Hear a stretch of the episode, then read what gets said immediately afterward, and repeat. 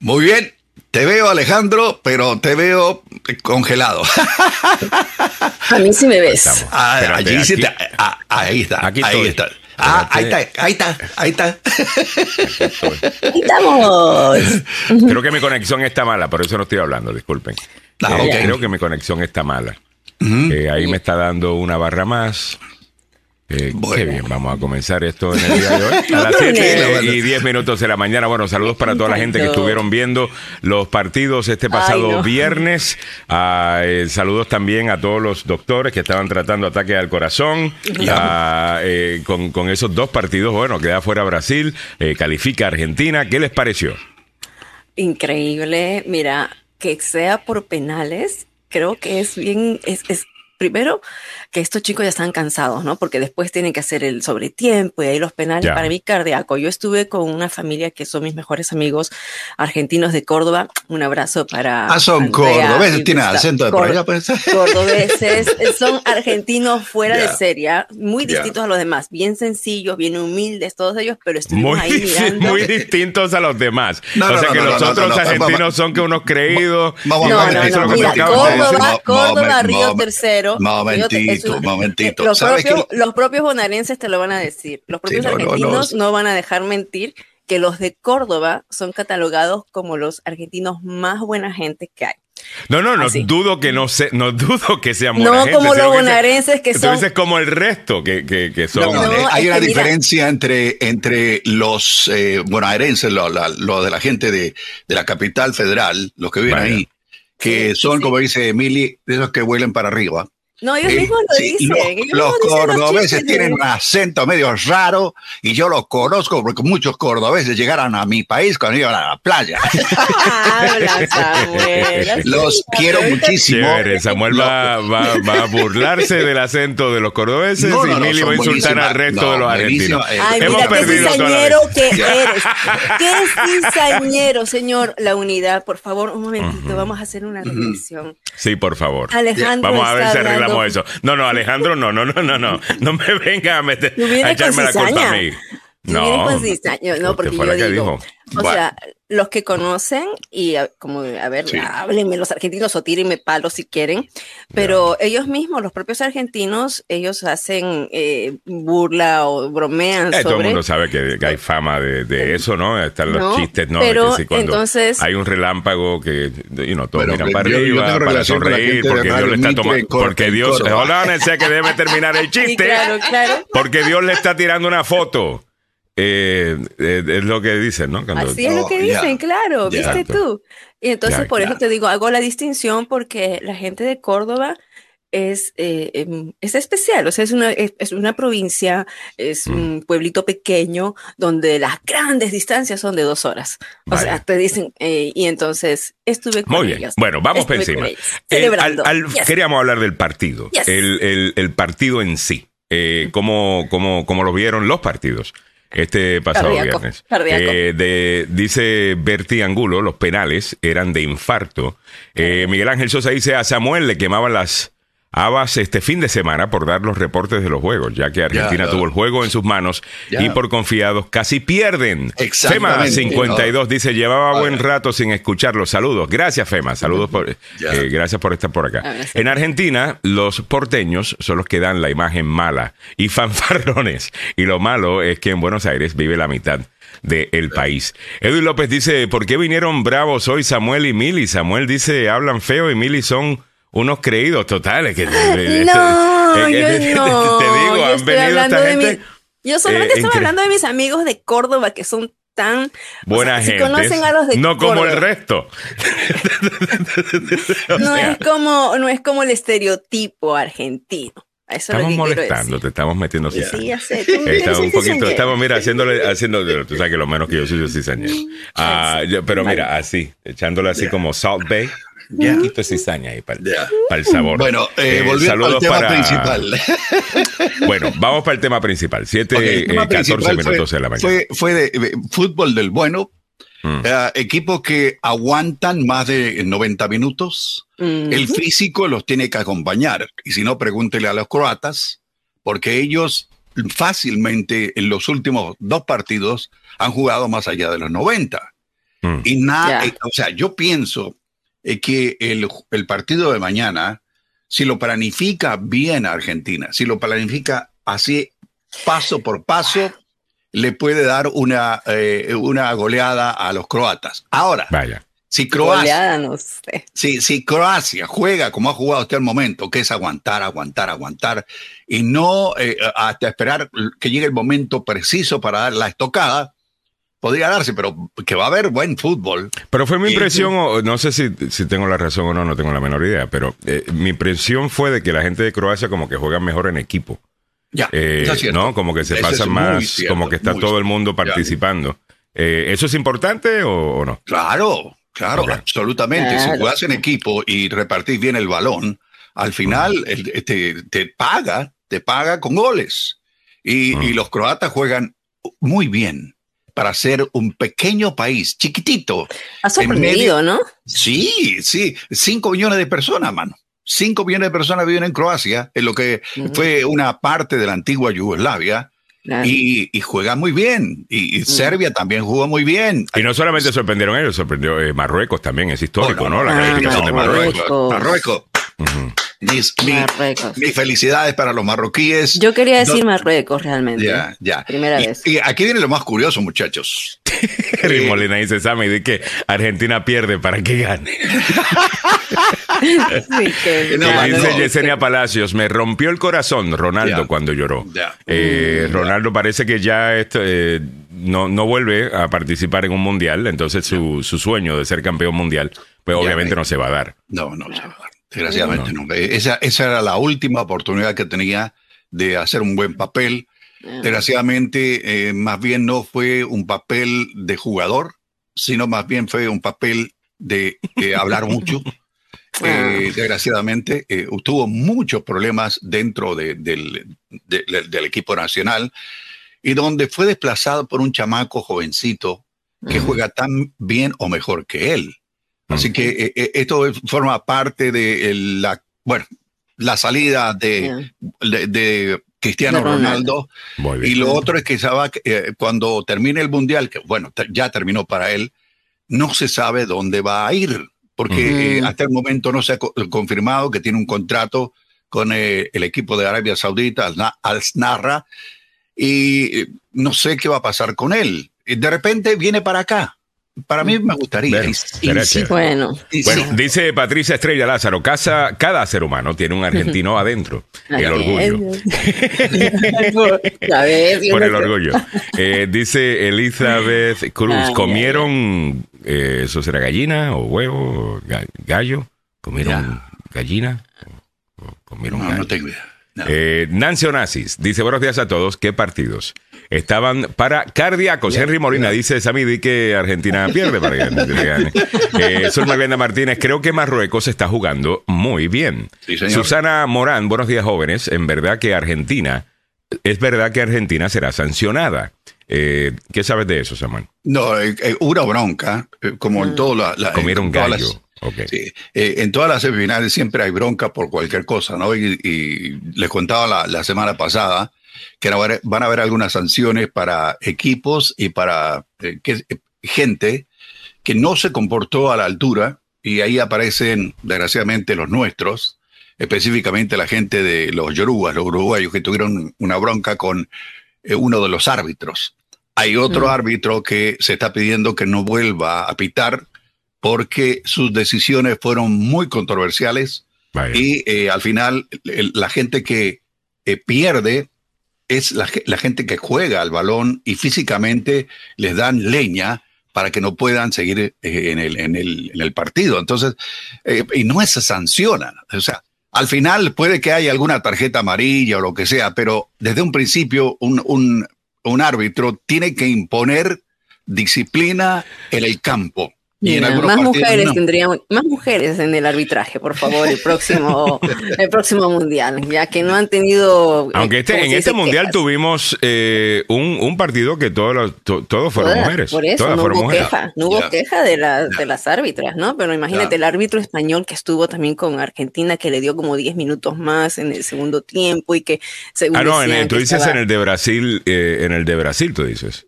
No, también el de Argentina, el, el, el árbitro eh, que era de Porque le dieron, no fueron 10 minutos que dieron en el, en el de Brasil y en esos últimos 30 segundos es que Croacia viene y empata. Eh, ¿Y es, que Croacia viene y empata? No, fue Argentina, que le dieron 10 minutos y al último, a los 30 segundos para terminar, es que eh, meten el, segundo gol. No. Ah. I don't think so. sí, porque yo el único partido que vi fue el de Argentina realmente. ¿No te viste el final del de Brasil? No, no, no. De Brasil ya lo agarré con penales, ya cuando estaba el último. Henry Molina me dice, sí, 10 en Brasil y en los últimos 30 segundos es que, eh, es que eh, empatan. entonces, es igual con, entonces es igual con, con, Argentina, porque nosotros ya estábamos celebrando los 2 a 1 en Argentina y cuando le meten el gol. No, pues, bueno, está bien, pero yo estaba hablando del de Brasil, en donde en, ah. en, en los últimos 30 segundos eh, es que meten el otro gol, empatan y después se van a eh, tiempo extra y después pues terminan ganando eh, por penales. Y algunos dicen que, no era justo. Ah, y bueno, no, ¿fue Croacia? No, no, no, no fue Croacia. Hubiera sido, este, ¿cómo es? Este, Holanda. Brasil-Holanda, perdón. en donde mm, hubo una pequeña pelea casi. Eh, en los Países Bajos jugaron con Argentina. Con Argentina, fue Argentina con Holanda.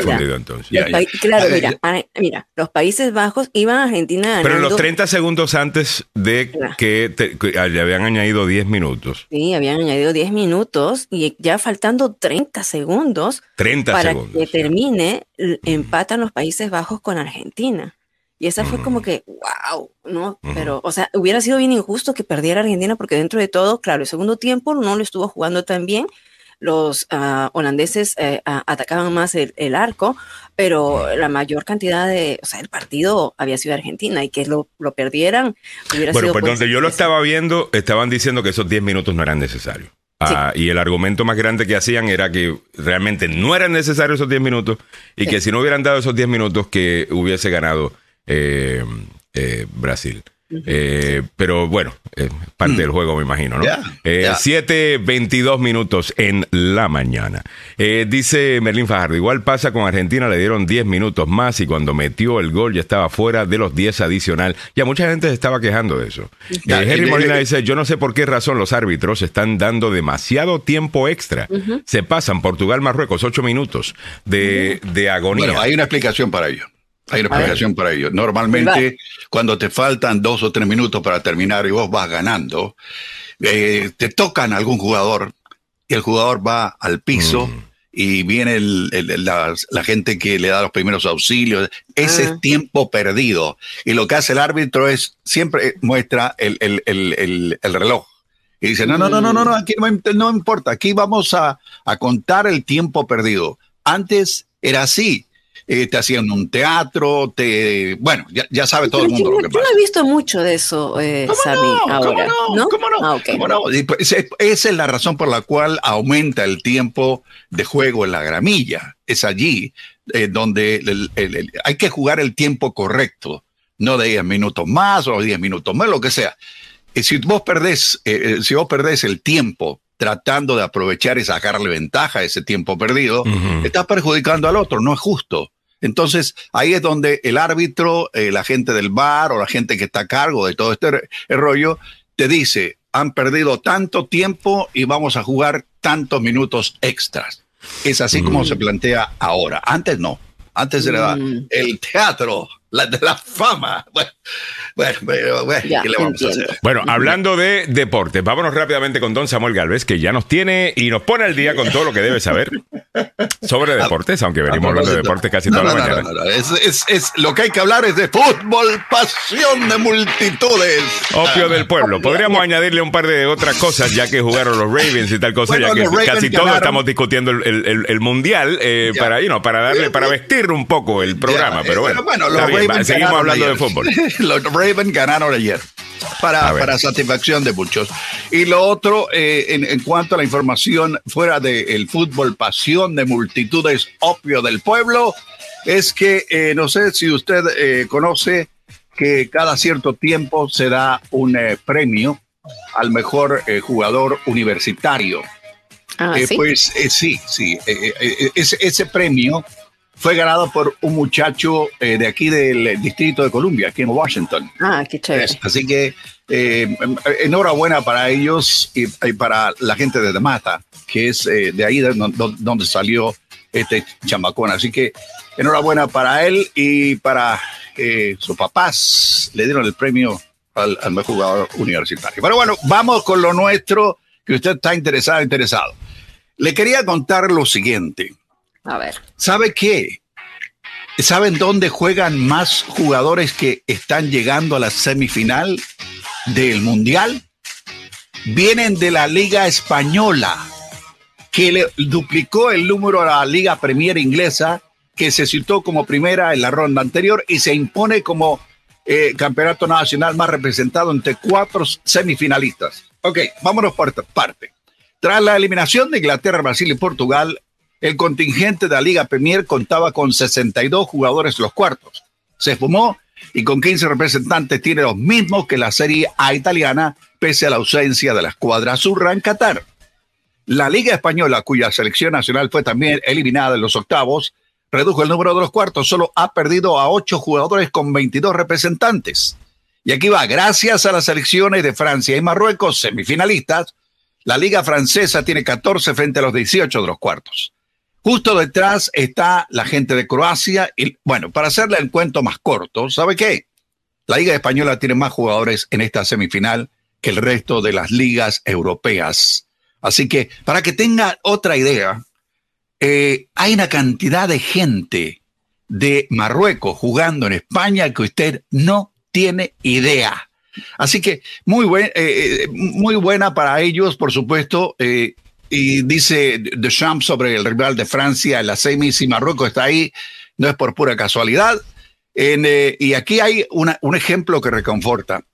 El Nesiri, el delantero de 25 años que está brillando y revalorizando con la selección de Marruecos, era suplente del Sevilla.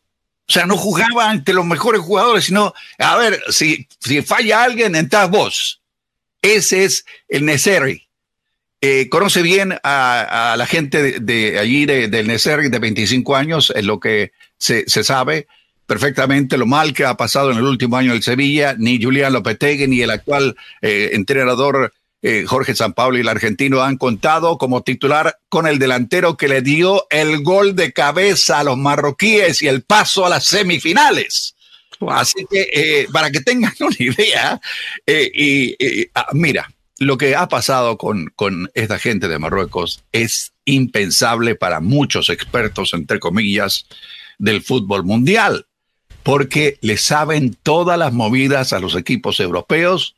Muchos de ellos juegan con e-, equipos europeos y muchos de ellos van a, eh, van a revalorizarse. Eso se los eh, he contado desde el principio de este campeonato mundial cada uno de ellos se está revalorizando y los que se fueron van a perder el valor.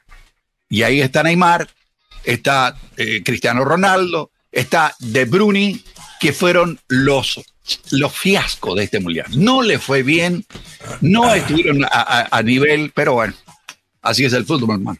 Así es el fútbol. Y el tráfico. el tráfico también está así, medio complicado. Eh, a esta hora de la mañana, en la 495, en la parte interna, antes del Baltimore-Washington Parkway, manténgase alerta porque ahí hay retraso debido a un accidente. Otro accidente, le contaba en la 270 rumbo sur, a la altura de la 28, esta vez en Montgomery Village. Hay una vía que está bloqueada porque hubo un accidente y hay escombros tirados por el camino. Otro accidente reportado en la Branch Avenue viajando norte cerca de la Brush Hill Road y la Earnshaw Drive. También hay reportes en la 95 de otro accidente después de la 294. Esto es en Prince William Parkway. Le recordamos que este informe sobre el deporte y el tráfico llega a ustedes por una cortesía del abogado Joseph Malou, la demanda más rápida del oeste. Lo decimos en todo de broma, pero es una realidad, damas y caballeros. Si usted se ve envuelta, envuelto en un accidente, lo primero que tiene que hacer es ir al hospital. No espere, vaya al hospital es que no me duele. Sí, por ahora no le duele, pero mañana, ah, le va a estar doliendo. Así que sabe que, hágame el favor, primero vaya al hospital y después déle una llamada al abogado Joseph Malouf. Tiene dos oficinas, una en Fairfax y la otra en Gatesburg, en Maryland. y licencia para trabajar en las tres áreas, Washington, Maryland y Virginia. 301-947-8998. 301-947-8998. Recuerde que en esta época del año es cuando, ya sabe, se jala, se chupa, se bebe, se llora. Eh, no, en serio. En esta época del año eh, tiene un bajón para mucha gente. Dice, me gustaría sí. gente y agarran. Órale, démosle pues y se chupan eh, un 6 primero para comenzar, después un 2, después un 24, o se chupan una botella y la lloran. Mire usted, este, no, en serio, tienen un bajón, pero es increíble. Si usted es uno de ellos, recuerde que va a tener la oportunidad de ir a ver a su familia, va a tener la oportunidad de estar con ellos, pero no se meta en estos líos, porque le puede costar primero eh, eh, mandarlo al hospital y segundo, que lo echen de este país. Así que mejor haga las cosas bien y si eh, tiene algún problema, eh, déle una llamada al abogado Joseph Malupo al 301-947-8998. Lo decimos en broma, pero es una realidad. Es la demanda más rápida del oeste. Muchas gracias, don Samuel Galvez. A las 7:31 minutos en la mañana te ponemos el día con algunas cosas que estaremos comentando en la mañana de hoy. Y próximo te doy los precios de la gasolina y el diésel, que ayer eh, manejando ah. por diferentes partes estuve por. Ah, Fredericksburg, Virginia. Y estaba ah, viendo que por allá estaba bien, bien, bien barato. Y, pero aquí en German también algunos lugares que estaba la gasolina a 3 dólares 19. a 3 dólares 17 en, en, en, otros lugares. Así que creo que se está poniendo positivo por algunas de las cosas que estaremos comentando en el día de hoy. En el Mundial se anuncian los semifinalistas el, y también tenemos que hablar de esto. El periodista deportivo estadounidense Grant Wall que muere en, en Qatar y pues algunas personas sospechan eh, de que fue asesinado, otras personas dicen, mire, simplemente él había ya reportado que estaba teniendo algunos problemas ah, y que estaba enfermo y bueno, pues eh, te damos los detalles en breve. Inicia segundo juicio de sedición de los Oath Keepers por la toma de Capitolio del 6 de enero y finaliza la misión lunar Artemis 1 con el regreso a la Tierra de la cápsula Orión. Y Estados Unidos anunciará un avance en energía de fusión. Esto me parece muy interesante para todos los que nos gusta la tecnología. Oh, el Congreso enfrenta una inminente fecha límite para el cierre de gobierno. Al final de la semana vuelve el drama del cierre del gobierno y, del, dinero. Ah, te vamos a contar qué es lo que se está escuchando en los pasillos del Capitolio. Y el sospechoso del atentado en el vuelo 103 de Pan Am, que mató a decenas de estadounidenses hace casi 34 años, está por fin bajo custodia aquí en Virginia. Y la republicana Carrie Lake demanda a funcionarios electorales de Arizona porque ella tiene que seguir a su jefe, ¿no? Eh, el ridículo de Donald Trump en pues si ganas la elección, si ganas la elección es porque soy buena, si pierdo la elección es porque me la robaron, eh, así ellos son. Y la inteligencia artificial y los robots podrían ayudar a detectar un tipo de infección más temprano. Milagros Meléndez nos va a contar sobre eso en el tema de salud o en el segmento de salud al día. Y hoy es el Día de la Virgen de Guadalupe. Eh, una basílica en México empieza a recibir a miles de peregrinos. Además, también un día como hoy nació nada más y nada menos que uno de los favoritos de, eh, asumo, ¿no? favorito de Samuel Galvez, eh, de mucha gente. el hombre que hizo todo a su manera, eh, ah. Frank, Sinatra. por eh, supuesto. Frank Sinatra nació un día como hoy, eso lo sé gracias a Alexa. Ah, Alexa, yo le digo, Alexa, start my day, y me dice un montón de. No, no, no, no. Eh, eh, eh porque, ya me. Um, bueno, para la gente que le gusta, eh, le gusta Fran Siniestro, digo Fran Sinatra, hay varios, canales, varios canales de audio, incluyendo los de los satélites, esto de, de, radio. Frank Sinatra Radio. Oh, yeah. Oh, yeah. Creo que el canal 68, creo que es. O era, eh, algunas veces lo cambian. Ya, eh, pero yo lo tengo y lo tengo aquí en mi casa. Eh, me gusta la orquestación que tiene, me mm. gustan las bandas que habían en esa época. y, increíble. No, y la voz de él, y él también como persona, su personalidad, su, you know.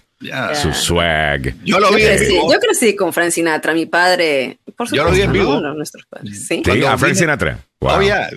Nació un día como hoy en 1915. Imagínate. Wow. Ah, ya.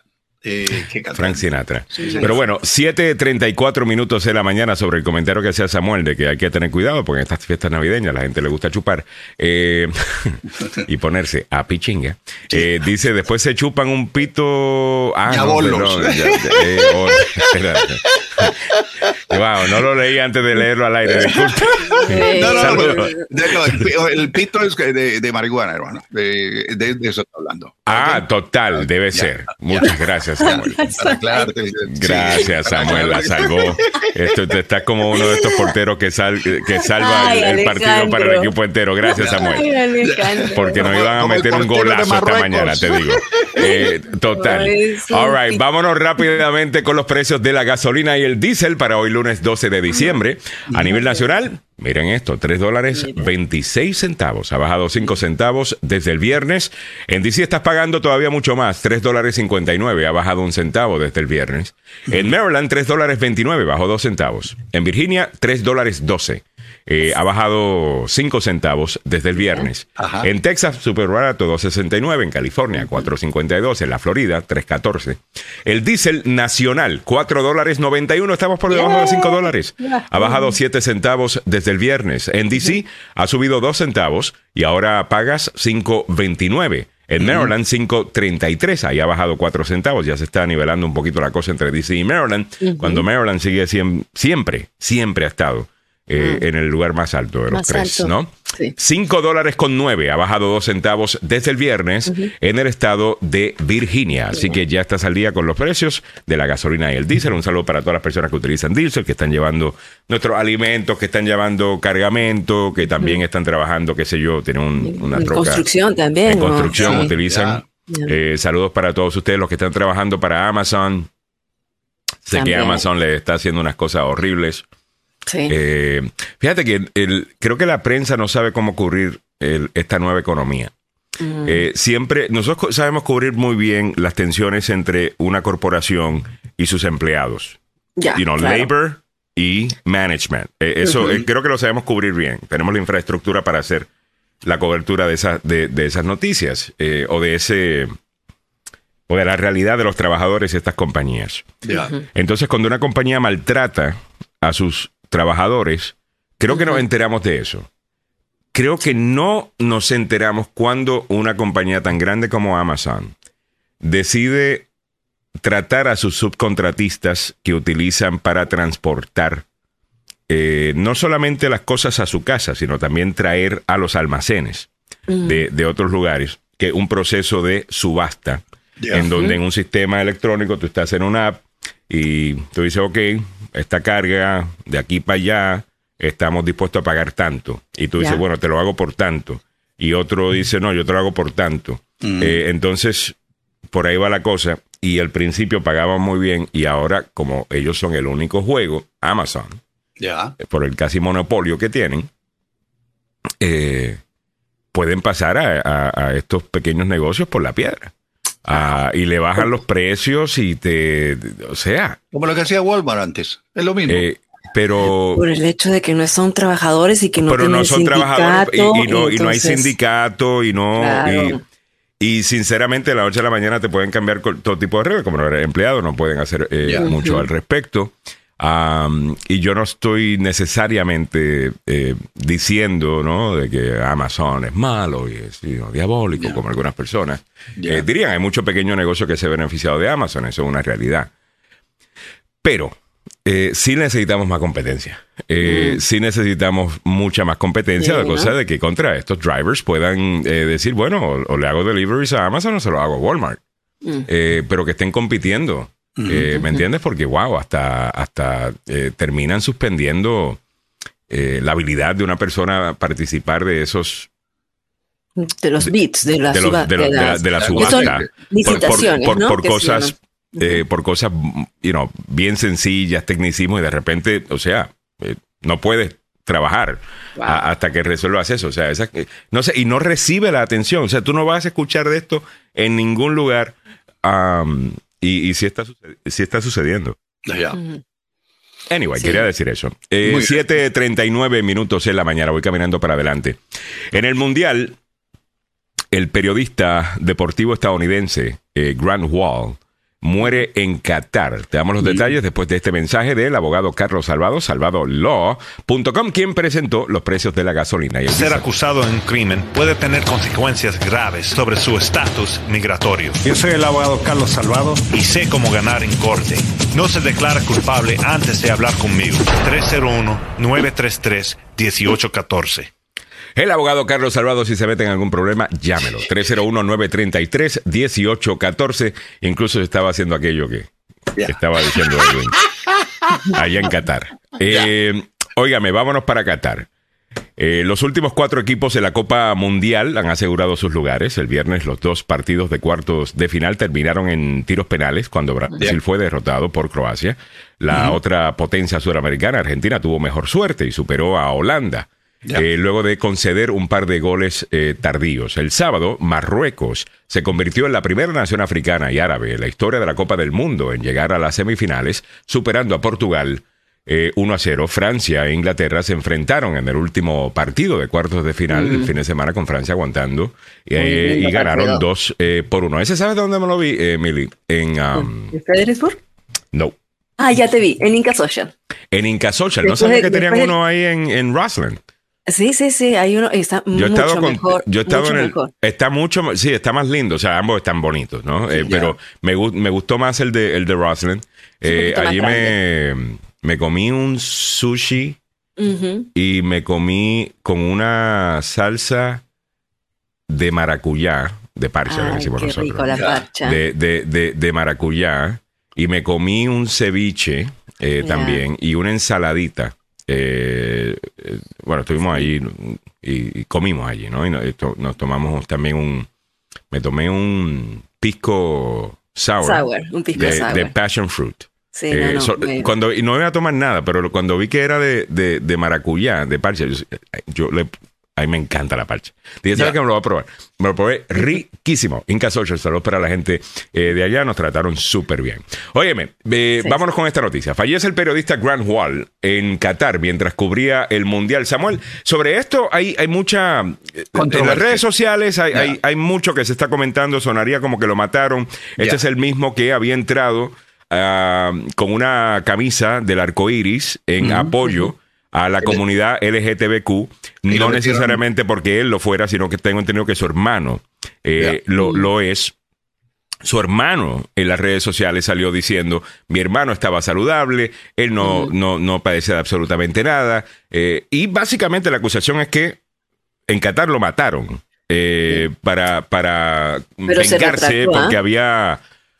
porque había llegado con esa camisa, ¿no? en apoyo a la comunidad LGTBQ. Eh, ¿Qué sabemos de esto? Me dice Milagros que se retractaron. vamos, ¿El hermano se retractó? El hermano se retractó ayer y dijo que fue la emoción, el shock, el impacto de ver que su hermano había muerto de esa manera tan intempestiva, que él dijo que se trataba de un asesinato. Pero en este momento, ayer salió y se corrigió y dijo que están haciendo las investigaciones, Estados Unidos está haciendo la investigación de lo que pasó. Lo que se sabe es que el el eh, periodista, ¿no? Que ha, cubierto ya, había cubierto varios, eh, varios mundiales, eh, cayó de un momento a otro, sucumbió de un momento a otro mientras estaba haciendo la, cobertura. Ahora lo que dicen Samuel es que estaba, él estaba mostrando indicios de que tenía alguna enfermedad. Tenía problemas, tenía problemas Ah, de salud. Eh, lo más probable, lo que vamos a saber es eh, lo que ocurrió con él después de que se, se le haga la autopsia, se la va a hacer la autopsia aquí en los Estados Unidos. Mm. Y, eso fue un acuerdo al que llegaron la gente de Qatar. Eh, la gente de Qatar dice, nosotros no tenemos nada que ver en este rollo. si algo le pasó a este señor, ustedes lo van a detectar, háganle ustedes la, la eh, eh, la, investigación correspondiente, la autopsia y después platicamos. es que no suena, suena como algo, como la peor, o sea, este país ha gastado una gran cantidad de dinero para producir este mundial precisamente como estrategia de relaciones públicas.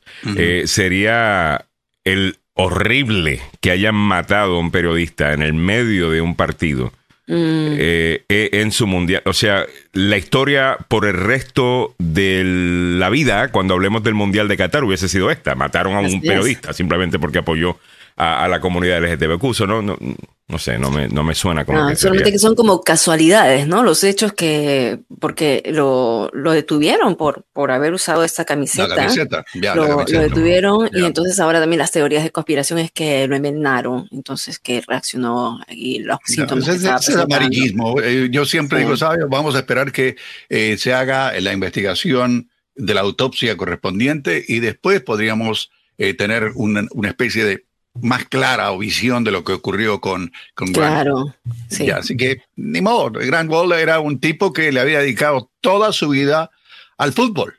Toda su vida. Había estado, eh, bueno, estuvo con la mayoría de las cadenas de, de- de televisión aquí, estuvo con NBC, estuvo con Fox, eh, y por supuesto ah, le, le entregaron varios premios por el trabajo realizado. Mm. Y es un hombre que comenzó a, a hablar de, de soccer aquí cuando nadie tenía idea que Mm. era el soccer, como le dicen acá en Estados Unidos, el fútbol más allá de las fronteras, y que en aquella época el, el fútbol era para ex- exclusivamente para las élites Mm. en colegios privados. Ahí se jugaba el fútbol o el soccer. Pero de ahí comenzó a trabajar y a promoverlo como tal, como el, el deporte más popular eh, en todo el planeta. Y, es, y esto es, ha sido un hecho. Así que lamentable lo que, lo que ocurrió con él, qué pena que haya fallecido. Y vamos a esperar la autopsia para poder eh, después hablar verdaderamente de lo que ocurrió. Sí. Ya, No, pero no, me definitivamente que no me. No sé, me hubiera estado raro de que lo mataran. eh, sí, o sea, hubiera sido un crimen bien eh, tonto. eh, Se Ya, te por corta. Ale. Ya, ya, era un pequeño Ok. Dale. Bueno, vamos continuando para adelante. ¿Se, se escucha o no se escucha? sí, está bien ahora. Sí, ahora sí. Chévere. All right. Estoy velando internet. Estoy velando. Eh, ok, dice. Inicia segundo juicio de sedición ah, de los Oath Keepers por la toma del Capitolio del 6 de enero. Líderes de esta organización, de este grupo fascista, eh, son los que están siendo procesados. El Departamento de Justicia comenzará el lunes, hoy lunes, a tratar de presentar eh, su caso de disturbios en el Capitolio contra otros cuatro afiliados al grupo de extrema derecha. Se esperan declaraciones de apertura en la Corte Federal de Washington menos de dos semanas después de que Stuart Rhodes, el fundador de esta organización de Oath Keepers, y Kelly Meggs, quien dirigió su capítulo de Florida, fueran condenados por conspiración sediciosa, porque los fiscales descubrieron como un complot, o describieron más bien, un complot violento para derrocar al presidente Joe Biden. Eh, así que bueno, vamos a, a ver qué sucede aquí. La noticia realmente sobre esto es, bueno, que empieza un juicio. Mañana es que va a estar bueno esto después de que escuchemos eh, cuáles son los argumentos que eh, intentarán presentar la, la- la defensa. Sabemos que los que presentaron esos, you know, los líderes no funcionó o no funcionaron esos argumentos. Me imagino que van a venir con cosas nuevas. ¿Cuáles son? Sí. Veremos a ver. Sí. Eh, Estados Unidos anunciará un avance en energía de fusión. A ver, Mili, ¿qué es esto? Mira, hoy el, el- el Washington Post sale en su portada con esta nota, ¿no? Ah, diciendo que el Departamento de Energía planea anunciar eh, que los científicos han podido por primera vez, Alejandro, producir una reacción de fusión que crea una ganancia neta de energía. Esto de acá, o sea, hablamos científicamente, es algo, es un, es un hito importante en la búsqueda multimillonaria de décadas por desarrollar este tipo de tecnología que proporcione energía limitada, energía barata y limpia, lo que es un, Mm. un as para el presidente Joe Biden, definitivamente, que está Mm. en búsqueda de esto. ¿no? El objetivo de la investigación de la fusión es replicar la reacción nuclear a través de la cual se crea energía en el Sol. Eh, y, y esto eh, todavía, eh, esto está todavía en investigaciones, ¿no? Ah, todavía para que se logre a un uso comercial va a tomar su tiempo, pero es probable que, que Biden eh, promocione este último desarrollo como una afirmación de una inversión masiva por parte del gobierno a lo largo de los años. Ya sabemos que Biden ha dicho que para el 2030 ya tenemos que tener por lo menos la mitad de autos eh, Eléctricos. ser eléctricos y su enfoque es en esto, ¿no? Entonces, estas cantidades de fondos públicos y privados que se van a, in- a invertir en todo el mundo con el objetivo de fabricar, o sea, otra vez, eh, maquinaria de fusión que pueda traer electricidad ah, sin carbono. Entonces, sin desechos radiactivos, esto es un gran avance y por eso el Washington Post abre, ¿no? Me, me, me interesó eh, mucho la nota porque el Post abre como en primera plana con, con esta noticia. Y ahí la tienen, eh, hay una fotografía de, de, lo que podría ser esta fusión. Y eh, por supuesto, eh, comienzan a pensar eh, los productores de derivados del crudo, que se les viene aparte se de. Se le viene el mundo abajo. Ok, es, es, es, es, un hecho. Vamos a. Probablemente no lo veamos nosotros, pero lo vean nuestros hijos o nuestros nietos, este yeah. desarrollo moderno y nuevo de energía, porque es energía nuclear. Lo que pasa sí. es que en, una pequeño, en un pequeño margen de, de producción de esta energía, que podría mover un vehículo, un motor de un vehículo, un, un ¿qué te digo? Un barco, un avión o lo que sea. Pero bueno, esto no lo veremos nosotros, lo verán, insisto, nuestros nietos o bisnietos. Bueno, no solamente los lo que producen petróleo, también los que están produciendo otras eh, energías alternativas, ¿no? Eh, a, lo mejor, you know, a lo mejor no terminamos utilizando estas baterías que estamos utilizando actualmente los carros eléctricos. A lo mejor uh -huh. eh, empezamos a utilizar otra cosa yeah. que también hace a esa tecnología eh, obsoleta. Muy interesante todo yeah. esto, muy, muy interesante yeah. todo esto, definitivamente. Y hablando de tecnología, voy caminando para adelante. Eh, Sabes que mm, creo que fue ayer, ¿no? Que regresó el, ah, el Artemis. Oh, el Artemis, que no lo encuentro aquí en, en mi shop. ¿Qué, qué nota es? Eh, Creo que es la cuarta. Aquí, aquí está. Ya. Finaliza misión lunar Artemis 1 con el regreso a la Tierra de la cápsula Orión. La cápsula Orión regresó con éxito este domingo a la Tierra tras 25 días de viaje y dio cierre a la histórica misión lunar no tripulada. Artemis 1, según reseñan medios internacionales. La nave orbitó alrededor de la Luna durante ese tiempo como parte de un programa con el que la Agencia Aeroespacial de Estados Unidos, la NASA, planea fijar una presencia permanente en el satélite terrestre y mandar desde allí astronautas a Marte. O sea que vamos a tener como una base en, la, en la Luna, que, que es un también un satélite, ¿no? Uh -huh.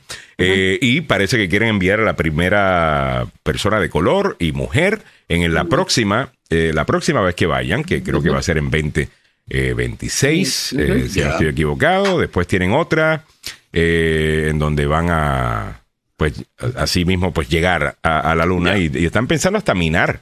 A, yeah. allá por, por algunos recursos, ¿no? No, no se sabe exactamente qué es lo que están buscando. Eh, pero parece que estamos listos para llegar a la luna y destrozar ese hermoso lugar eh, también. Así que pendientes. Um, pendientes. Los seres humanos van a otro lugar a, a llevar su alegría y emoción. Oye, uh, no, uh -huh. no, sé si vieron ustedes cuando va aterrizando la Orión, ¿no? Entonces. Eh, no, me encantaría ver el video. Sí, vamos a ver. Eh, está en Twitter, pero se ve como si fuera, pues, mm, yo pensé ver algo más espectacular. Eh, hay que ver cómo se dice lo significativo que es. Aquí está. Yeah. Uh, a ver, le voy a poner play. Ahí está. Ah, está bajando. Sí, es, es, y aterriza como, en California, ¿no? Ya. Yeah. Eh, en vez de la, la, la Florida. sí. Está en vivo esto. Y entonces, pues, tú ves, dices, ah, mira, que, que está cayendo ahí, es un artefacto. Yeah. No, no, esto es algo histórico lo que está ocurriendo. Eh, como, hemos, como lo ha dicho Alejandro, después de cuántos años de que el hombre llegó a la luna, eh, se, yeah. se, se lanza este, esta nueva misión pero esta misión recuerden que fue atrasada varias veces y hay yeah. millonadas. Uh -huh. Creo que perdimos a Millie. Yeah. Eh, oh, hemos perdido a Millie eh, por un segundito. Pacific, the latest chapter of NASA's journey to the moon comes to a close. Orion, back on Earth. All right, muy bien. Ahí tienes el, el dato. Time, okay. Thank you. Eh, ahí está la información sobre Orión que acaba de regresar. Te hablamos ya de la energía de avance, eh, este avance en energía de fusión, fusión. ya que estamos súper tecnológicos. Déjame irme a esto de la inteligencia artificial y los robots, pero eso lo vamos a hacer en Salud al Día. Ok, uh -huh. chévere. Entonces vamos a meter un poquito de política a esto, ¿les parece? El Congreso enfrenta una inminente fecha límite para el cierre del gobierno. Al final ah, de la semana comienza el drama, no señoras y señores. El drama, el drama del cierre no del gobierno en Washington, D.C. Oh, my God. Okay. Los legisladores enfrentan una fecha límite el viernes a la medianoche, cuando vencen los fondos del gobierno. ¡Ta, ¿Qué pasará? Eh, bueno. ¿Qué creen que pasará? O sea, la verdad. La verdad Siempre nos que- anuncian de que uh, negociamos, llegamos a un acuerdo, vamos a extenderlo por dos semanas. Espérate, pero es que lo que pasa es que estamos mal, Alejandro, porque desde, eh, desde Bill Clinton, claro, desde la época de Bill Clinton, 1996, es que no se aprueba un presupuesto de una manera normal. Recordemos que con Bill Clinton hubo hasta un, ah, un superávit. Eh, Con Bill Clinton desde- y con el Congreso de Newt Gingrich republicano, después de la Oiga. Revolución Republicana en el 94, correcto. Oiga, Entonces, to- año tras año estamos enfrentando el cierre de Congreso porque no llegan a un acuerdo y esperamos casi para Navidad ya. Eh, eh, que- que- y entonces, en este punto, ya este viernes se vence y los legisladores tienen que negociar eh, el presupuesto. Y ahí está eh, mucho dinero que también que eh, por van a estar ah, en el tira y jale, ¿no? Con la ley de autorización de defensa nacional y después otras leyes más que es importante. eh, dentro de eh, la ley de ómnibus, dentro de, de la ley presupuestal, es que se quiere incluir. Que básicamente el ómnibus es lo que significaría es que van a financiarlo todo y por un eh, espacio, por lo menos, you know, de un año, ¿no? Tengo entendido. Sería el, el año fiscal completo, eh, Sí. si no estoy equivocado. Lo que algunos van a querer hacer es decir, no, vamos a hacer un par de semanas, vamos a financiar un mes eh, y después volvemos a negociar. Eh, eso es horrible porque... de los republicanos, hermano. Ya. Es horrible porque definitivamente que no ayuda a que los negocios puedan planificar para que No. eh, Ya. you know, las empresas, el sector privado también diga, ok, esto es lo que podemos esperar, porque un, un cierre de gobierno obviamente tiene un efecto sobre la economía estadounidense. Ah, eh, entonces esa no es una manera de gobernar, sinceramente, Sí. no es manera de gobernar. No, como te digo, o sea, aquí en medio de todo el lío, este, eh, se quiere incluir esta propuesta eh, legislativa de bipartidista eh, de migratoria, ¿no? Que solamente beneficiaría a los Dreamers, mm, alrededor de dos millones de personas que estarían beneficiados con esto. Entonces, pero no puede ir como una propuesta sola, tiene que ir dentro de la, de la propuesta presupuestal. Así que esto va a ser todavía un lío, van a tener que trabajar los legisladores para aprobar algo y hasta el 22 de, eh, de diciembre es que es el link, que es el, el- la, la sesión legislativa Ya. entre el antiguo Congreso y el nuevo que viene eh, a partir de enero. Así que Lo ideal bueno. sería que no le den esto a los republicanos, que vienen ahora. no. a correr la Cámara de Representantes. Eh, so, yo esperaría que los demócratas van a estar bien dispuestos a negociar Ojalá. eh, con el eh, en el Senado actualmente que sigue siendo demócrata eh, para que puedan hacer algo pues a largo plazo porque si lo hacen a corto plazo y después tienes que negociar esto eh, con no yo creo que con Kevin McCarthy se podría negociar Eh, él obviamente está dispuesto a cambiar de posición a cada rato a cada rato lo hace con Trump algunas veces y, y no sé, se, se quiere divorciar de Trump, después va y le besa el anillo, eh, tal cosa, pero él es demasiado, lo mangonean. ya, y, sí, eh, voluble, siempre- Están, Sí, lo Sí. mangonean demasiado y allí tú vas a tener a unos congresistas de extrema derecha en la Cámara Pidiéndole que cierre el gobierno, dispuestos a, in- a- inmolarse eh, you know, para la base eh, sin saber lo que le puede pasar, ¿me entiendes? Entonces yo creo que deberían, Mira, a- a- deberían aquí hacerlo lo- ahora. Aquí la gente del Partido Republicano debe comenzar a pensar rápidamente en cómo mejoran las relaciones con los demócratas y con el gobierno de Joe Biden. Eh, la razón es muy simple, damas y caballeros. Acabo de ver la última encuesta de Real Clear Politics. ¿Se acuerdan de Real Clear Politics? ¿Se acuerdan de Claro, Rasmussen, muchachos? ¿Se acuerdan, no? Claro, Ah. Ok. Eh, solo para que tengan una idea, el presidente Joe Biden, según la firma Rasmussen, ahora tiene una aprobación de un 50% y una ¿Qué? desaprobación del 49%. Ahí está, señores. ¿Quién? Joe Biden. Joe Biden. Mira, aprueba 50%. Wow. Yeah. ese es el promedio. Sí, señor. ¿Ese es el promedio o una encuesta? En la encuesta de Rasmussen. Ah, y Rasmussen usualmente lo pone bien bajito a él. Oh, yeah. Oh, Eh, yeah. eso debe estar haciendo bien. Ya, yo creo que mucha gente se dio cuenta que quizás lo que están repor- o puede ser, o puede Que ser. Y esto, se no, y esto no, y esto no lo, lo- no lo están diciendo. Y si no lo están diciendo, me parece muy mal. Si ya aceptaron que su fórmula Está mala, eh, ¿a qué me refiero? Ya. A cómo le estás dando peso a las personas en tu encuesta a la cantidad de gente que tienes en tu encuesta, cómo estás pesando la encuesta, eh, todo el proceso de cómo se realiza una encuesta on the backside, right? Yeah. Eh, si, le- si han hecho un ajuste, porque obviamente, qué sé yo, estaban pesando demasiado al republicano, porque en el pasado se habían equivocado tanto con el republicano que ahora quisieron compensar y corrigieron demasiado y por esa razón tenían resultados tan bajos, porque sinceramente eh, Biden en 37%, eh, con un desempleo súper bajo, reportes económicos bastante buenos eh, mes tras mes, con todo y que estamos entrando en una recesión y definitivamente que el tema de inflación le iba a costar. Yo te acepto un 45, yo te acepto un 46. Te puedo aceptar Pero que una mayoría del 30. país no esté de acuerdo con él. Coño, pero 33. Ah, eh. No sé, eso eh, siempre, no sé, como que estaba raro. Y a lo mejor han hecho un, un cambio eh, en la fórmula, pero si ese es el caso, deberían decirlo, cosa de que uno no piensa, oye, subió 15 puntos Biden. Eh, porque eso tampoco es cierto. Ya. ¿Me, me- me entiendes? All right, vamos caminando para adelante. yo creo que yo, Eh, ya. Bueno, Dale, dale. yo creo que es como viceversa, ¿no? Yo creo que no es que Biden haya subido, sino que la gente está harta de, de los republicanos extremas y de Trump. Entonces ya se dan cuenta de lo que está pasando, Sí, que siguen todavía con la misma Pero la pregunta que el encuestador Entonces, le está haciendo es sobre Biden. Pero por Eh, te me, digo, me o sea, entiendes? no sobre la dirección del país, no, no como la, la dirección del país, Mm. Eh, pero es sobre Biden. So, veremos a ver, puede, puede ser. Saludos Mm. para José de Argueta, que está por ahí, eh, dice Great Morning. Eh, Henry Molina dice destrucción segura. Eh, Antonio Peña dice países abusivos, sea lo que sea, esos países en nombre de la cultura abusan, le dan gusto y no aceptan que son abusivos. Ya. Eh, eh, sobre los Estados Unidos ir a, a- a la luna y que creo que ten- tienen, están buscando recursos. Eh, si usted piensa que esa no es la razón por la cual estamos tratando de llegar a Marte, pues ya usted está ignorando la naturaleza del ser humano, ¿no? Que, que es explorar y, y explotar. Eh, eh, y eso es lo que vamos a hacer ahora con el resto de- del espacio. A lo mejor se necesita, no estoy diciendo que no.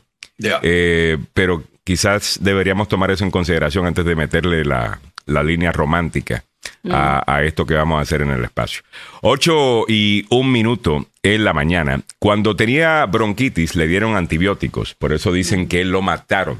Ya. Vaya, hablando de, De, eh, de. Hall, de Wall. Ya. Grant Ok, dice George Núñez, eh, mandemos al Naranjas, a la Taylor Green y a todos esos siervos A explorar, claro. como patriotas al espacio y casualmente se arruina la nave allá en el espacio y se ven con el poderoso, ya que dicen que son más cristianos que la propia iglesia. Oye, qué buen punto. Oh Totalmente, God, no deben tener ningún miedo, ¿no? Ellos van directito al cielo, pues, específicamente con los buenos cristianos que son.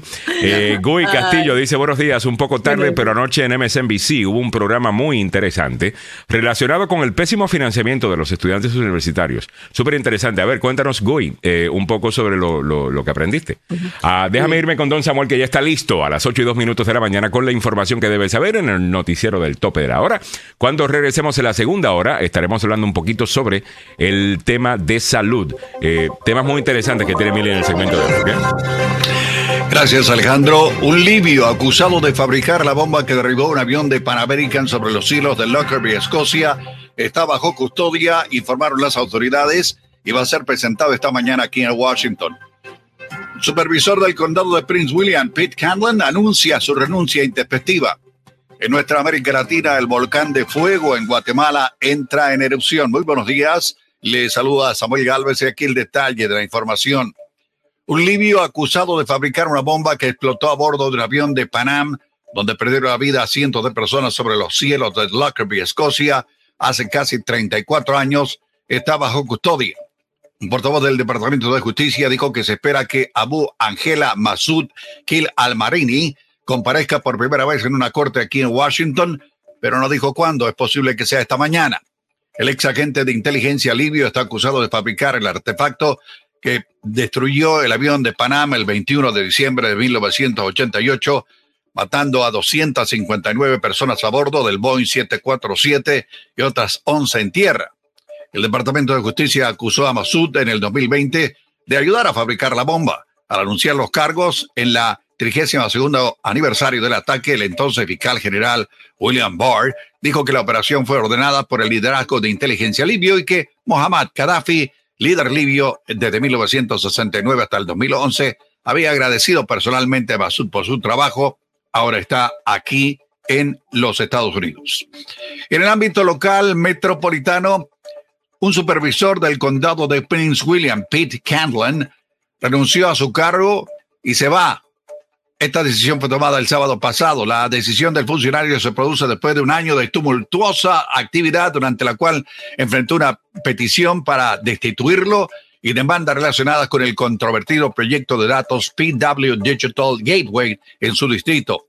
El supervisor dijo que llegó a su decisión de tirar la toalla después de recibir la última opinión de una fiscal del Estado con respecto a la participación en decisiones críticas de la Junta de Supervisores del Condado. Aquí hay que decirlo claramente, parece que hubo algo de, debajo de la mesa.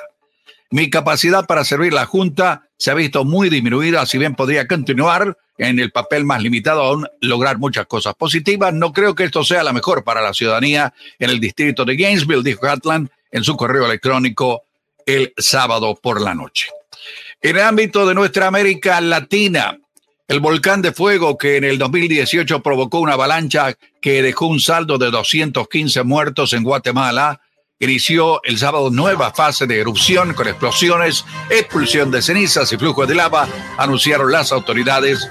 Hasta el momento no se reportan ninguna pérdida de vida. En el mundo de los deportes seguimos hablando de fútbol, pasión de multitudes, opio del pueblo, damas y caballeros, aunque usted no lo quiera reconocer.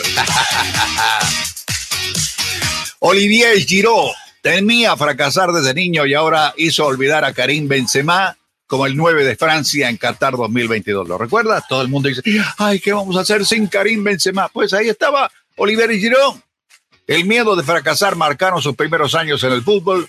Su hermano llegó a jugar en la sub-15 y la sub-17 de Francia, pero luego su carrera no despegó y al final dio paso al costado para dedicarse a otra cosa. Giró con raíces italianas por sus abuelas, pasó con éxito la Liga 2 y si Francia llega a la semifinal de Qatar en gran medida, será responsabilidad de Olivier Giroud, que ante la baja de Karim Benzema no dudó en convertirse en la carta de gol en su selección. Así que enhorabuena para ellos y por supuesto lo que se viene va a ser eh, muy complicado. Luka Modric, que es el hombre de la selección croata, consideró ayer que su equipo está preparado para superar a la Argentina en las semifinales y avanzó que dará todo lo que tienen mañana, aunque son conscientes de que tendrán muchas dificultades para, para parar a los jugadores de la talla como Leo Messi. Tengo ganas de jugar otra semifinal contra un equipo grande y eso es lo que tengo ganas, no solo contra el jugador. Claro que Leo es muy grande, es el mejor jugador y vamos a tener muchas dificultades. El jugador del Real Madrid reconoce que Argentina es uno de los favoritos en la actual Copa del Mundo, pero considera eso que no es un problema para ellos porque han sabido dar la cara, damas y caballeros. Sí, hay que, eh, sí, hay que decir la verdad. Ah, eh, es lo que se viene, ¿qué le digo? Mañana va a ser muy bueno, va a ser muy alegre, va a ser muy tenso para todos nosotros, especialmente para aquellos que seguimos teniendo confianza en el fútbol suramericano. Bueno, ¿cómo está el tráfico para la zona metropolitana a esta hora de la mañana? Hay un accidente reportado en el Belway antes del Baltimore Washington Parkway. Todavía hay el remanente del mismo. Esto ocurrió temprano, eh, a las 7 con 8 minutos. Todavía había el, las autoridades estaban en el lugar investigando.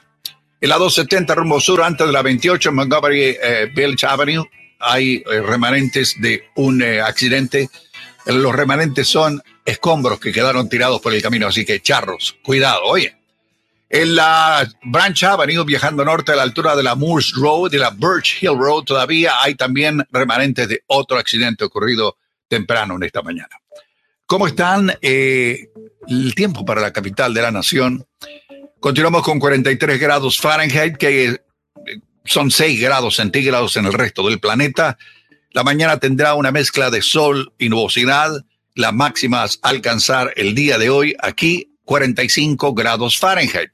Para mañana soleado con máximas de los 44, miércoles nublado con máximas de los 44, jueves lluvia, viernes lluvia y sábado eh, estará nublado. El eh, Jueves 51, viernes 49, que no está del todo mal.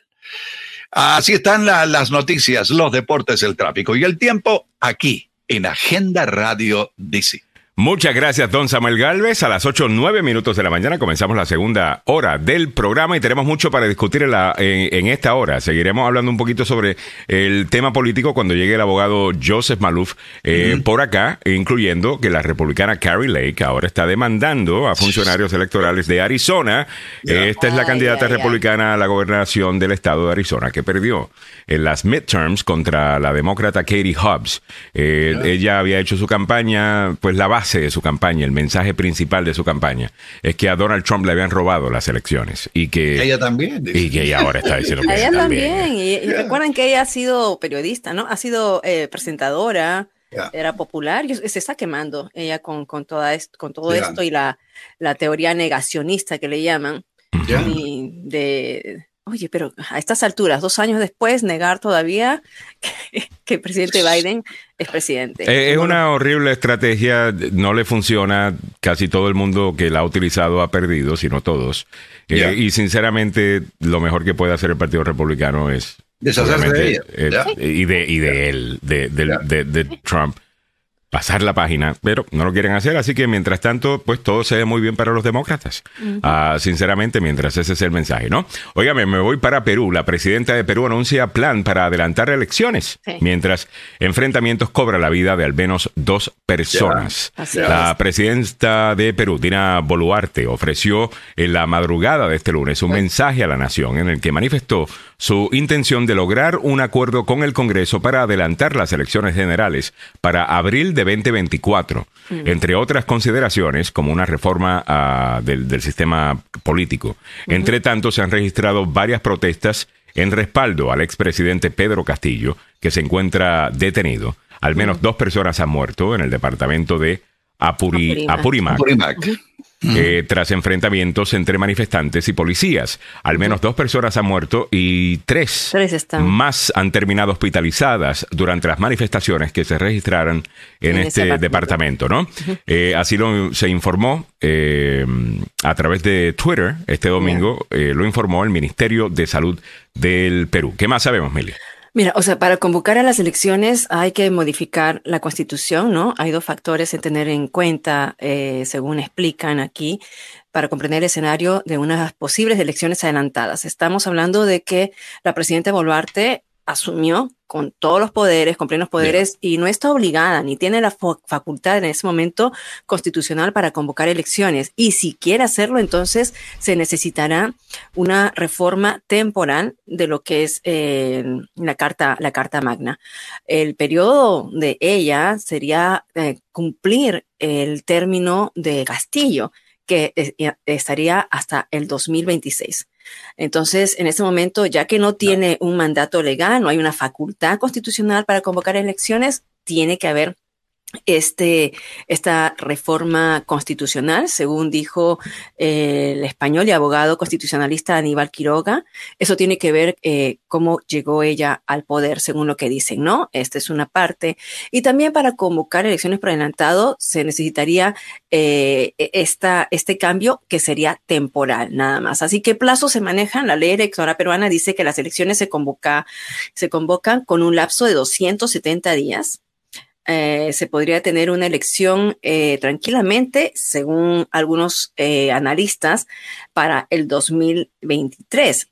Si se decide hacer la convocatoria, entonces, aunque se considera difícil que se llegara a un cambio de mando el 28 de julio, que es la fecha oficial que tenemos los peruanos para el cambio de, de presidente, es una fecha histórica donde se asume el 28 de julio, es el día festivo patrio de, de Ah, Perú. El 28, Sí, pues. sí, entonces-. Entonces, como que está muy pronto convocar Ya. las elecciones y ella ha trazado un plan, que el plan sería, como lo habíamos dicho, Alejandro, lo habías dicho tú anteriormente, que sería para el 2024, que estarían convocándose, adelantándose estas elecciones. Ahora, eh, creo que es lo más óptimo, ¿no? Para aplacar lo que está existiendo en este momento, estas, estas em, eh, quejas y las manifestaciones. eh, se, se ha declarado, en- especialmente, se ha declarado un estado de emergencia ah, para poder evitar más muertes. Eh, lamentablemente, como dijiste, dos han fallecido y tres se encuentran heridos por, por estas manifestaciones que son aquellos que están a favor del expresidente Castillo, que a propósito está arrestado, está detenido, pero su detención es temporal. Ya el 13 de diciembre o sea, mañana eh, podrían tener eh, cárcel eh, domiciliaria. También hay que considerar aquí que se quiere evitar que tenga la inmunidad, porque como miembro, como presidente en funciones y cometió una, un, delito, estando en funciones como presidente, tiene una inmunidad hasta yo escuchaba que era hasta de cinco años. Entonces aquí quieren también proceder para levantarle esa protección que tiene el presidente uh, en, en, este momento.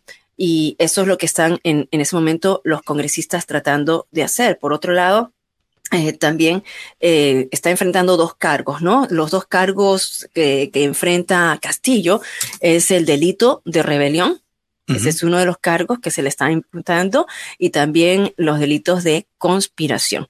Uh, Pedro Castillo y dos ministros están eh, precisamente eh, eh, detenidos por ello. Muy bien, vamos caminando para adelante. Si hay algún uno más sobre esto. A ver, sí, lo que, lo que dijo el presidente de México, mm. Andrés Manuel López Obrador, sostuvo en una conferencia de prensa que el expresidente Pedro Castillo de El Perú se había comunicado con él para pedirle asilo político tras su fallido golpe de Estado. Hablé aquí a la oficina para que me avisara de que iba hacia la embajada, pero seguramente ya tenía intervenido su teléfono y que iba a solicitar asilo, así que eh, le iban a abrir la puerta de la embajada. Busqué a Marcelo Ebrard, le informé, le dije que hablara con el embajador y que se abriera la puerta de la embajada a Castillo con apego a nuestra tradición de asilo, dijo el mandatario mexicano.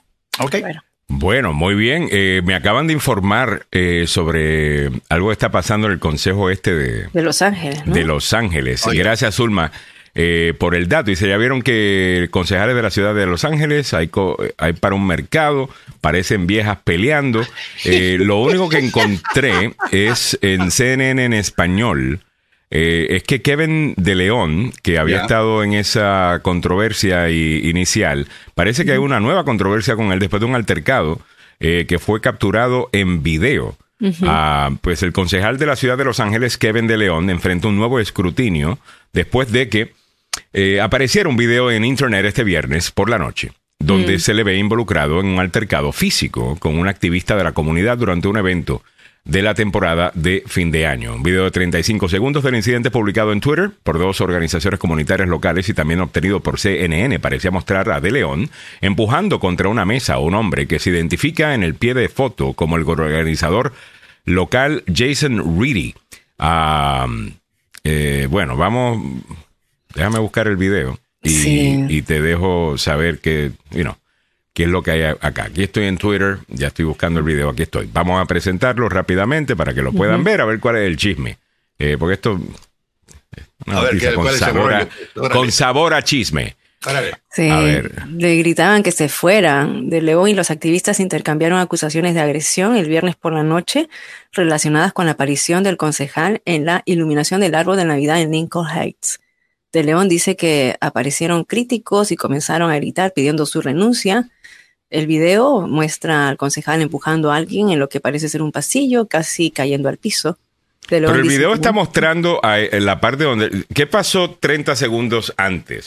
eso siempre hay que verlo, ¿no? De, esto, porque ahí dice Disgrace Los Angeles City Council Member, o sea, eh, Kevin de León acaba de asaltar a un organizador, Jason Reedy, eh, aquí está asaltando a personas de nuevo. Eh, él estaba en tape con esos anti-black eh, o anti-comunidad negra, comentarios anti-negros en, en, ese tape.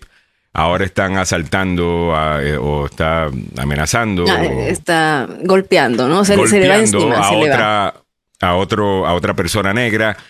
suficiente, suficiente. Lo ponen en cámara lenta y lo muestran a él empujando a la persona. Sea como sea, se le ve. Bueno, se le ve mal. Ahora, si la persona le tiró algo en la cara antes de eso y él está haciendo eso, creo que está justificado. Lo que pasa es que no tenemos todo el video. No está todo el video. Eh, vamos a ver si. Ok, aquí creo que tenemos más del video. Vamos, vamos a ver.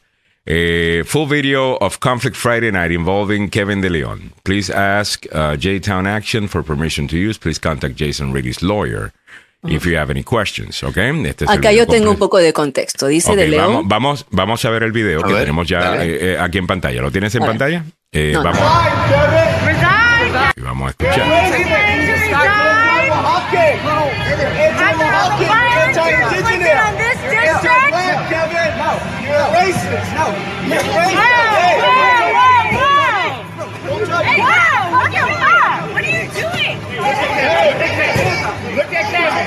Ahí se le está poniendo en la cara a él. Don't freaking touch me, se le pone en la cara. No, perdóname, no perdóname, no perdóname. No, perdóname. Tú te le estás metiendo en la cara, tu frente Claro. está tocando la frente de él y Ya. he had enough. Y te, y, y te sacó. No, perdóname. Respeto. Usted quiere respeto, respete. Claro. Eh, be- be- Ya. come on. Aquí está diciendo que él, él no, su abogado dice que eh, lo que estamos mirando. Mira, que- ok, vamos a ver de nuevo.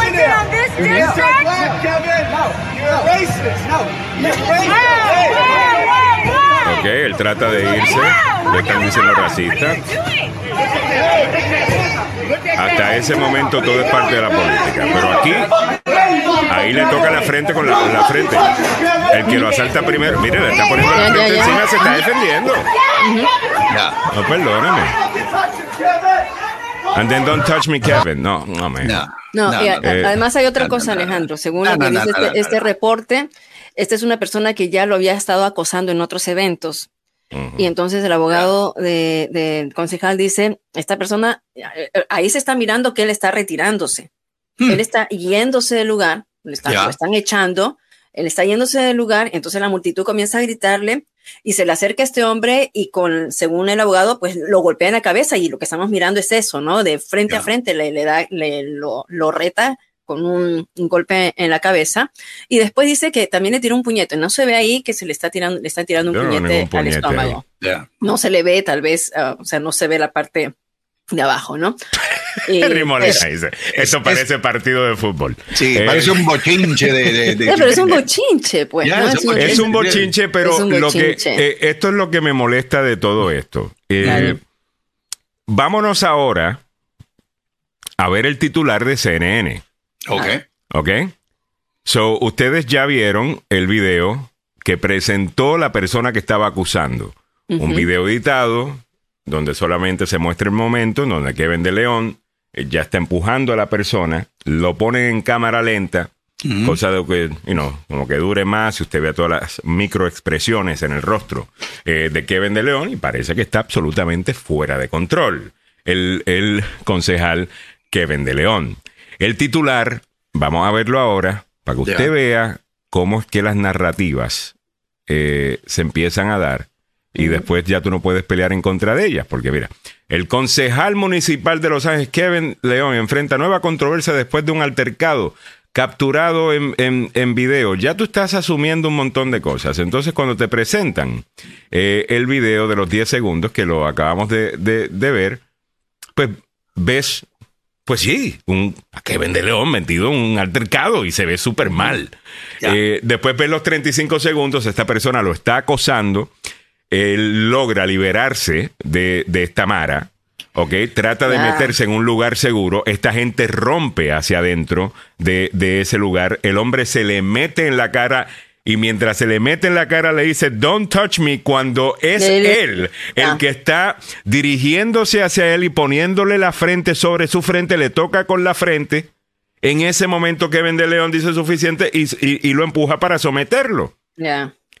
O sea, Kevin de León hubiera estado justificado de soltarle un puño eh, para, para defenderse, eh, eh, en mi opinión, en el, en, el, en el momento que le está poniendo la frente en la cara.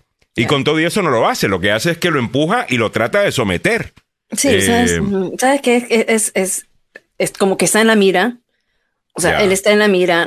Lo cierto es que no es deseado, lo cierto es que él eh, aparentemente provoca eh, yendo a un evento público cuando ya han pedido la renuncia a este señor y, y ya han aceptado casi la renuncia, ¿no? Em, eh, están, están oh, queriendo que no, que no participe ya más en el consejo. So, Pero- ahora van a ir a crear una Entonces, situación en claro. donde mira lo que ellos están publicando. Ajá. Porque vamos a ver el video de nuevo. Este es el video completo. Ahí se está yendo, se está retirando de la reunión. Este hombre no lo deja caminar. Hasta ahí está. Lo que está haciendo el activista está bien ahí. Ah, Hasta ahí está bien. Eso es lo que un activista hace. Está bien, no problem. Ah, ahora él entra a este otro lugar, está seguro. Él logra escapar la seguridad. Ahora está forjeceando con él, se le mete en la cara. Y le. Get your hands off me cuando las manos. Cuando eres tú el que te estás enfrentando a él, le está poniendo la frente encima. Ay, ya, ya, ya. Sáquenlo de aquí. Mí Y lo, y lo, y lo saca. ¿Ves? Y lo saca. Eh, ahora, con eso, ahora vámonos rápidamente a ver lo que publican eh, en, en- en Twitter. Y mírala, mi- mira, mira cómo lo hacen. Mira cómo lo hace esta, eh, esta organización. Y, y de nuevo, Ajá. no, lo- no lo estoy defendiendo exclusivamente porque sea latino. Ya. Uh, but I know what you're doing. Eh, eh, eh, dice, Yes. disgraced Los Angeles City Council member Kevin De Leon just assaulted local organizer Jason Reedy. Kevin De Leon is out here assaulting people again. He was caught on those racist anti-black leak tapes and he's now assaulting black folks. Enough is enough. O sea, Kevin De Leon anda buscando negros Para asaltar. ¿no? asaltar Ya. y pegarles. Eh, es lo que esta gente quiere. ¿ves? Y Esa- por eso es que pierden credibilidad. Esa narrativa está, pero, oh, terrible. ¿Me, me entiendes? Entonces lo ponen en cámara lenta. Mira, Kevin de León, out of control. Eh, y no te ponen nada del, del- del contexto. Ya, y del inicio del incidente. Ya. Es Eh, déjame leer algunos es- comentarios. Eh. Jorge Luis Bravo dice: totalmente está en su derecho defenderse, darle su piña a ese Ya. tipo. Bien ganada. Rafael Meléndez, el compay Alejandro. Henry Molina, esto parece partido de fútbol. Órale. Ivo Francisco Arias dice: Eso es lo que me gusta de Alejandro. Primero defender la justicia, primero y no el amarillismo arreglado. Total. Eh, Isi Vega, eh, para pasar al espacio personal se toma como amenaza.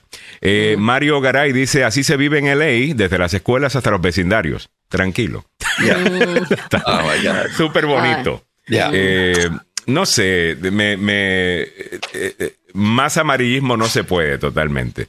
El- el- lo que trataron de hacer con Kevin De León. Mira, ustedes saben lo que estaban en esos tapes, ¿no? Lo, lo discutimos acá en el programa. Hay una asambleísta que tuvo que incluso renunciar, que hizo una comparación con el niño que es afroamericano de un concejal blanco que es gay.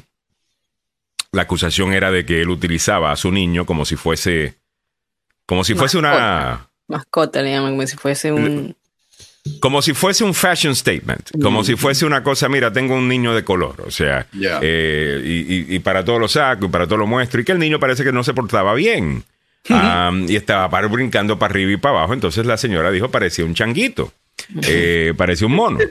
Obviamente, tú tienes que saber que en el contexto cultural estadounidense, eh, en Latinoamérica, eh, comparar a un niño inquieto con un monito, pues no es nada raro. Y sinceramente, eh, Pero- no, no lo es. Sobre todo en Centroamérica, ¿no? Porque Sudamérica también es. no Y en lugares donde hay changos, do- donde, donde, hay, donde hay monitos. Eh, ¿Me entiendes? Entonces son parte de la cultura. Ah, me- mencionar eso. A mí, yo no sé con cuántos animales me comparaba la maestra mía a mí. Eh, you know, yo nunca me sentí, you know, es, es cierto, yo, yo andaba, ya. Ya. El fin, al final del día, tú no puedes decir eso, un niño afroamericano, decirle mono, tú sabes que no vas a sobrevivir eso por más contexto que tú le quieras dar a la situación. Ella tuvo un que trompo es mejor. Un. Pero trompo. como ellos se habían estado en esa conversación grabada, eh, ahora eh, están diciendo que ellos también son racistas, aunque Kevin de León no hizo ningún- necesariamente un comentario racista. Si acaso hizo un comentario, hubiese sido en contra de la gente de Oaxaca, tengo entendido, eh, en donde había, creo que hecho un comentario así como que eh, parece que son de Oaxaca, eh, eh, estos de manera despectiva. Eh, so, por ahí va la cosa. Pero ahora, en Los Ángeles, en donde los diferentes grupos se pelean por poder, incluyendo afroamericanos, afroamericanos. latinos, lo- los gays, los coreanos, los, o los, el resto de los grupos asiáticos. en donde, by the way, todo el mundo es demócrata, eh, les cuento. Eh, eh, esto se está dando y básicamente lo que se está dando en este momento es una pelea entre los latinos y los afroamericanos. Eh, Hay que decirlo a- así. allí. Eh, hay, que, hay que decirlo así. Y este grupo, Roots Action, aparentemente anda cazando latinos eh, para sacarlos de- de- del poder. Y si esa es la manera que usted quiere eh, hacer las cosas, pues espere que la comunidad latina se defienda. Ah, y los latinos que están comentando esta noticia en los medios de comunicación, ustedes son latinos. Mm. ¿Ok? Así que yo esperaría eh, que ofrezcan el contexto que hemos ofrecido acá y que no se vayan con la narrativa de que todos los candidatos latinos allí son todos racistas y hay que sacarlos a todos, porque estás- básicamente estás argumentando en contra de tu comunidad. Sí, y, Y lo que si- estás haciendo es que no van a estar en el Consejo Latino. o sea, Y si vas a hacer, y, y si you know, vas a argumentar esto desde el lugar más woke eh, del mundo, en donde se supone que tengamos conceptos como cultural sensitivity eh, o sensibilidad cultural, por favor que esa cultura, esa sensibilidad cultural también aplique a los latinos. Que, que hay algunas cosas que nosotros hacemos de cierta manera y de, y- y, eh. ¿me entiendes? So, no sé, me parece interesante el tema. Kevin de León se estaba defendiendo, en mi opinión. Ah, pero bueno, Joseph Maluf está aquí, él nos puede dar más detalles. Eh, y el abogado Carlos Salvado, creo que está en línea telefónica. ¿Cómo no? eh, está, sobre esto. puerta. Vamos, a buenos empe- días. vamos a empezar por. Bueno, el abogado Salvado no puede ver el video. Eh, pero, abogado, aquí tenemos el caso de nuevo, los concejales de Los Ángeles están en las noticias. Eh, qué, des- eh, qué desmadre el que tienen por allá. En esta ocasión, con Kevin de León, que está acusado de agredir a este señor. Este es el video que esta organización publica, ¿no? Lo pone en cámara lenta, solamente el momento donde lo tiran y uno dice, bueno, Kevin de León está fuera de control. Ahora, cuando vemos el video completo, y se lo quiero mostrar, quisiera que me dejara saber si, si esto si esto en sí eh, podría ser considerado un asalto por parte de la persona que en ese video que le acabo de mostrar pareciera es el que está siendo asaltado. Pero viendo el video más largo, yo creo que él es el asaltante. Eh, vamos, a, vamos a verlo completo y que nos diga el abogado Joseph Maluf que lo puede ver eh, por ahí. Ok, aquí comienza todo. El hombre con el, el chaleco, la, Verde. verde, eh, que está en una actividad en este momento está todo, le está diciendo cosas, está bien, no tengo problema con eso. Ahora él se mete a esta otra oficina donde se está queriendo escudar Kevin de León y se le mete en la cara, ahí van a notar que la frente, ahí le pega con la frente la frente a Kevin de León y le sigue y le pega otra vez con la frente. Ahí es donde Kevin de León decide actuar, lo agarra y lo decide sacar eh, del lugar. Eh, Kevin de León, ¿asaltó a alguien o simplemente se está defendiendo? Eh, Se llama defensa propia, en mi opinión. Right? Defensa- alguien te asalta, te empieza a golpear, ya sea con su cabeza, con cualquier parte del cuerpo. Come on, eso es violencia. Tienes que defenderte, que se va a quedar ahí agarrando golpes. Eh, total, eh, eh, a mí- que eso es lo que se supone que, que él haga en una situación como esa. Ah, creo que están cazando a latinos en el, en el Consejo Municipal de Los Ángeles. Ah, y aunque la narrativa debería ser que solamente supremacistas blancos no nos quieren, No, y a eh, aparentemente es mucho más que eso. A propósito, yo sé que Carlos no puede ver el video, pero creo que estuviera de acuerdo conmigo que esencialmente él, él nunca lo asaltó a él. Lo que hizo fue tratar de parar que lo dejara de golpear. Y ahí lo saca, lo quiere sacar, pero no le está, no le está metiendo puñetazos, no. está, o sea, yo no veo, lo único que veo es resistirlo, resistir a una persona que está encima de ti con probablemente 300 libras o 250 libras de peso. Abogado, Ya. ¿y tiene algo que ver el hecho de que no era la primera vez que esta, este activista se le enfrentaba, sino que él dice Bueno. que ya lo estaba acosando en varios eventos? Yep. En ciertos lugares eh, del país y del mundo, cuando alguien hace eso, bueno, ah, van a haber consecuencias porque ya la gente ya está, o sea, caliente, ya están encendidos. Si tú llegas y sigues encima y encima y encima, y por eso es mejor entender los detalles que simplemente ver un video de tres segundos donde Claro. ves la parte donde la, la víctima, en mi opinión, está defendiéndose. Mm, ya. Inapropiado, Entonces, ese es un problema con la gente mirando videos de ese tipo, pero la gente que los pone sabe muy bien, no es ningún secreto ver el video de antes. Y si miras el video de antes, te das cuenta claramente que la persona está, la- está defendiéndose. Eh, O sea, Carlos Salvado, para- eh, Carlos Salvado, la pregunta para, para Carlos es, cuando alguien se te pone encima, te pone la nariz prácticamente frente a la tuya y de repente te pega un cabezazo, ¿ese puede ser, considerarse un asalto, Carlos? No, bueno, mira, Depende de la nariz, dice Carlos.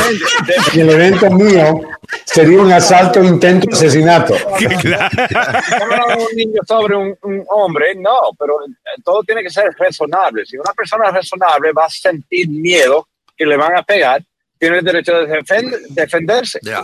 Pero cada estado es muy diferente y hoy en día, como y yo le inculpo a la izquierda de esto, es muy difícil a ganar un caso de defensa propia, porque Wow. ahora estamos en una sociedad que nadie en el mundo le puede afectar a ninguna otra persona. Como Mm. este video, este, mira lo que están haciendo aquí, aquí, yo estoy de acuerdo, yo vi el video. Mm. Alejandro, eso Ok. es defensa propia. Él, él no hizo nada malo, pero mi- mira lo que le está haciendo ahorita la media y todo. Y Ay, es increíble.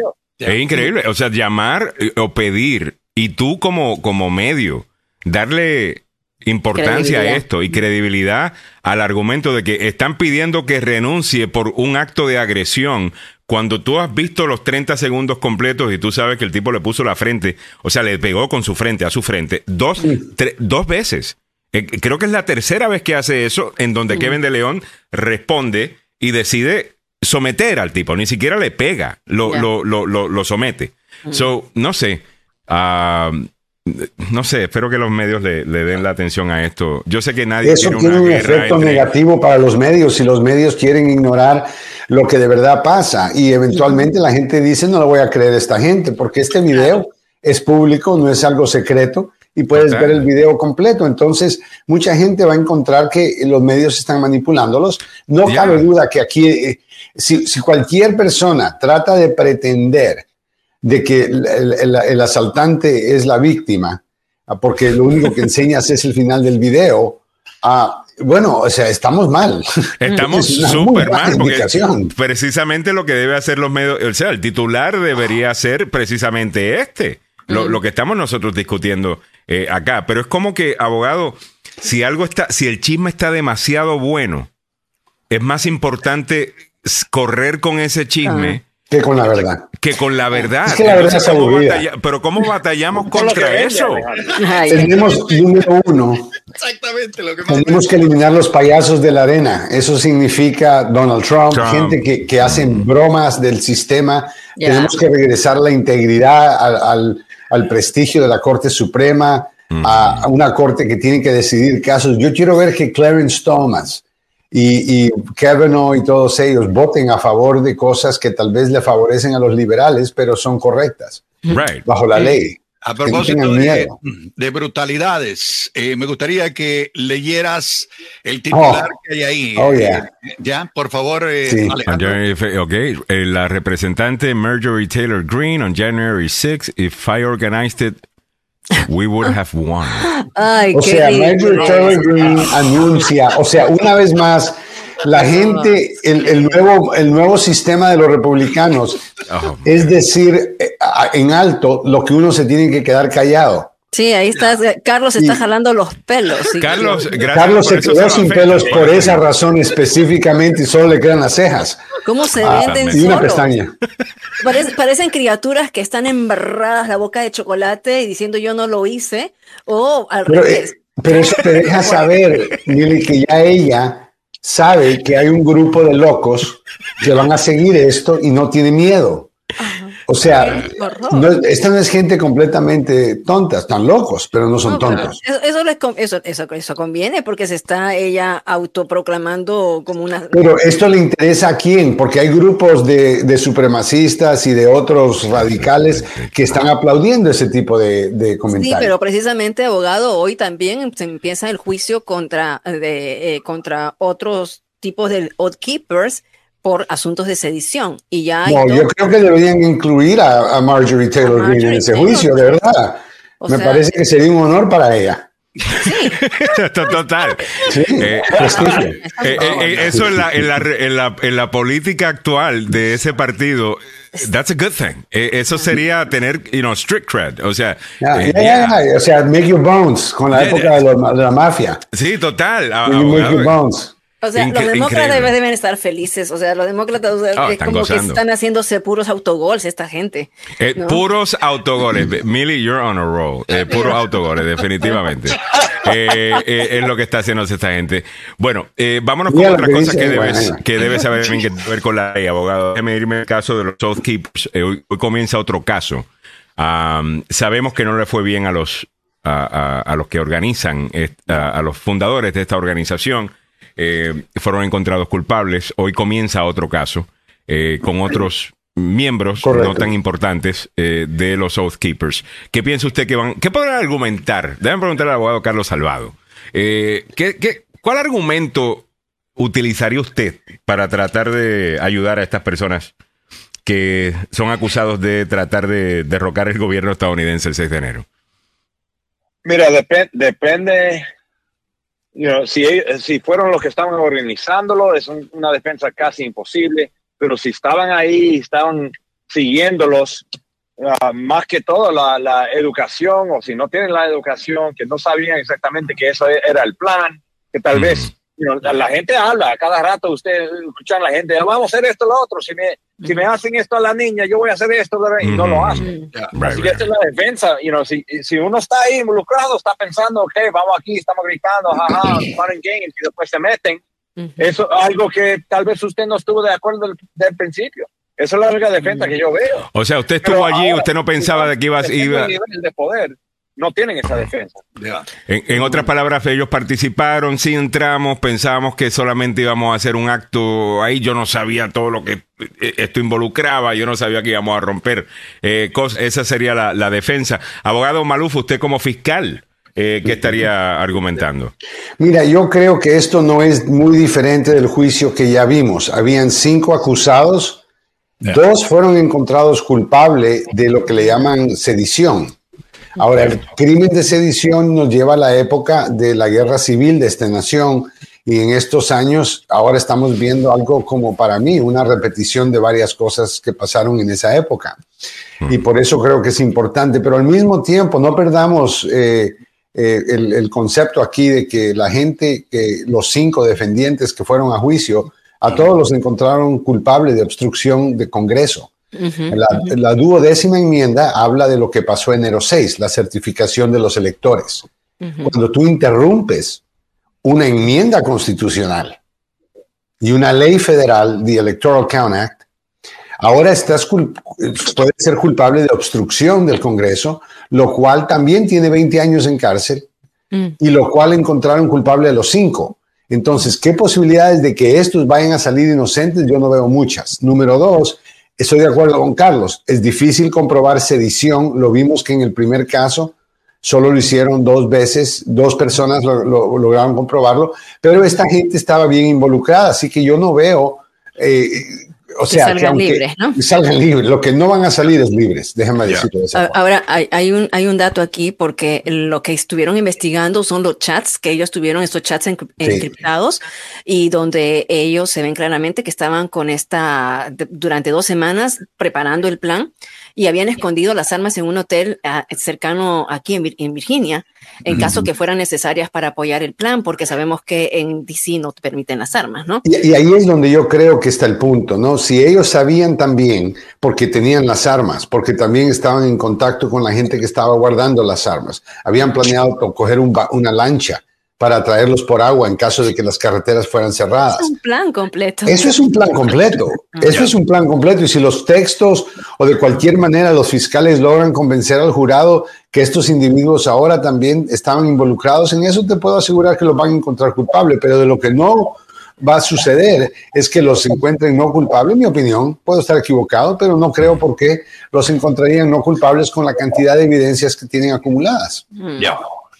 Muy bien, otra cosa que se está comentando en el día de hoy que tiene que ver eh, eh, con, la, con la ley eh, abogado Joseph Maluf, bueno, con el Congreso, con un poquito, un poquito de política. El Congreso enfrenta una inminente fecha límite para el cierre de gobierno al final de la semana. Welcome back eh, a la negociación con las amenazas de cierre de gobierno.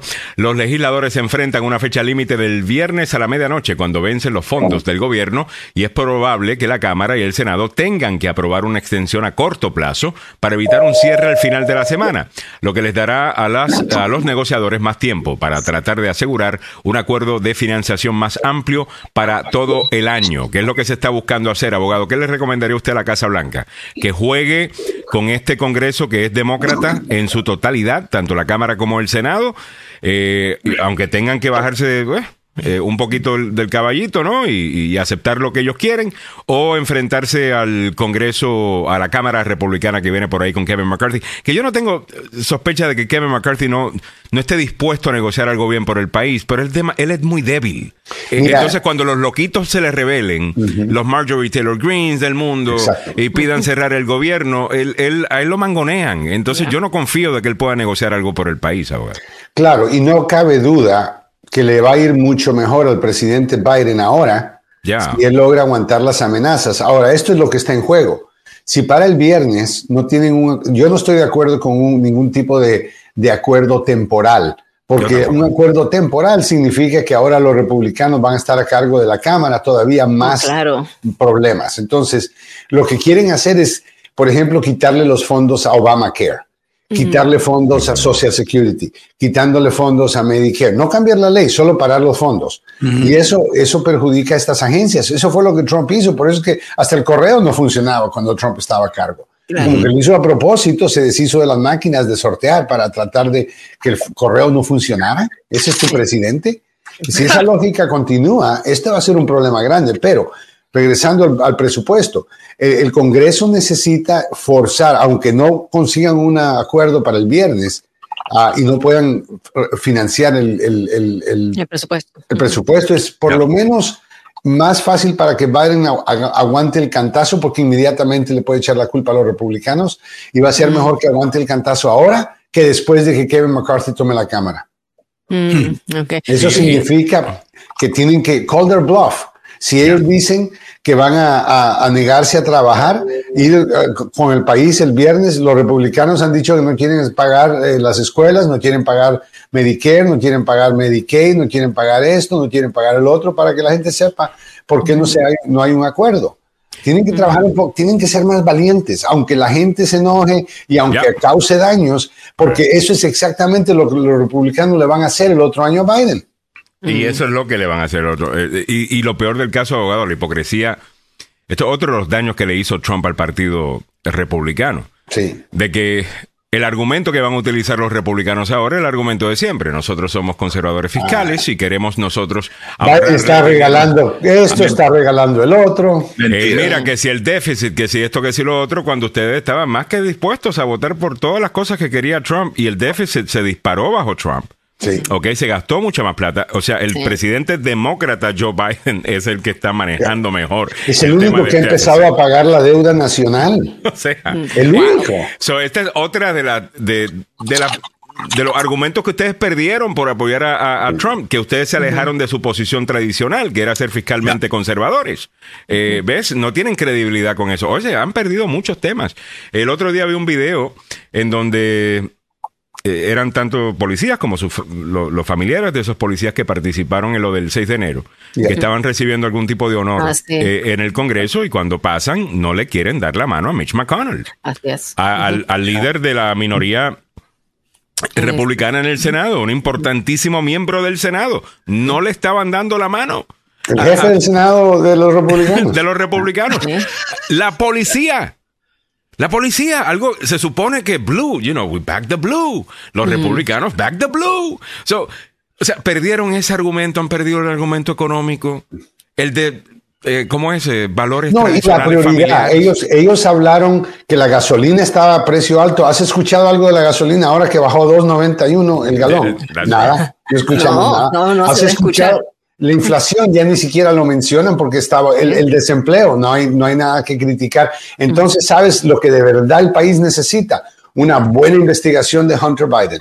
Porque ahí está la solución, damas y caballeros, a nuestros verdaderos problemas. A todos los problemas. Ahí está también la solución para que aprueben el que pasen un presupuesto y que no vayamos al cierre del Congreso. Con Ahora, si, si, si le hacen eso a, bueno, que investiguen Estamos a Hunter, por si acaso, a. Hunter Biden, no deberían investigar por lo menos a Jared Kushner y los dos mil millones de dólares que recibió para su fondo eh, de Arabia Saudita, eh, investigar los patentes que recibió Ivanka de China. Y no es por, y no es por hacer what, whataboutism, que a mí tampoco me gusta eso. Pero si estamos hablando de verdadero, eh, you know, corrupción, let's tackle it. Eh, vamos, va- vamos, vamos para adelante. Hey, si llevan a Hunter Biden al Congreso, o si yo fuera Hunter Biden, eso es exactamente lo que respondería. Mire, déjame preguntarle a Jared Kushner. Ya. Y ahí te vas a Asesora, saber. Oh, déjame preguntarle a Arabia Saudita y a Jared Kushner a ver qué piensan ellos. Totalmente, o sea, vamos Cada para pregunta. Y el Senado lo podría hacer, porque el Senado sí tendría mayorías eh, demócratas para poder hacerlo. Obviamente la Cámara de Representantes no. Bueno, pues ahí- aquello va a ser un circo Los, con los republicanos. políticos dicen que en los próximos dos años aquí en Washington va a ser un circo mucho mejor que Ringling Brothers and Marvel. ¿ok? Va a estar Bien. muy bueno, va a estar muy entretenido Ah. ver a, est- a estos payasos hablar de cualquier tontería que no sea de utilidad para el país, sino. Una, un, un circo político que va a dar vergüenza. Es que yo me veo a Marjorie Taylor. Greene saliendo vestida en una, un atuendo ahí medio, tú sabes, de circo, con un látigo y sacando a sus monos. Y sale, you know, este. con sus como- rifles, con sus rifles. ¿ah? con sus rifles. Sí, pero latigando a los monos y sale Kevin McCarthy. No, y y sale- Lady, Graham, por ejemplo, va a ser uno de los monos.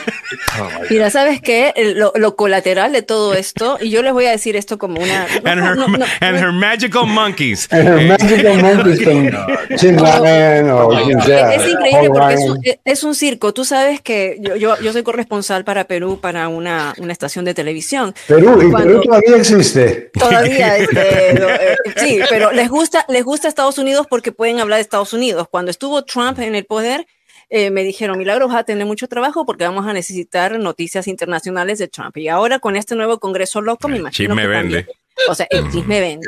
¿no? Entonces, mientras que prefieren reportar al loco que sale con, la, con el sombrero de vikingo y que luego pide comida orgánica en la cárcel, eh, que reportar lo que está ocurriendo, por supuesto, no, no, no puedo decir mi, mi país, Pero es la una la crisis, China, una crisis muy fuerte. China Sí. lo que nos enseña a nosotros acá en este país por TikTok es muy diferente de lo que le enseña a la Así gente es, China. Carlos, lo dijimos. Sí. Ya.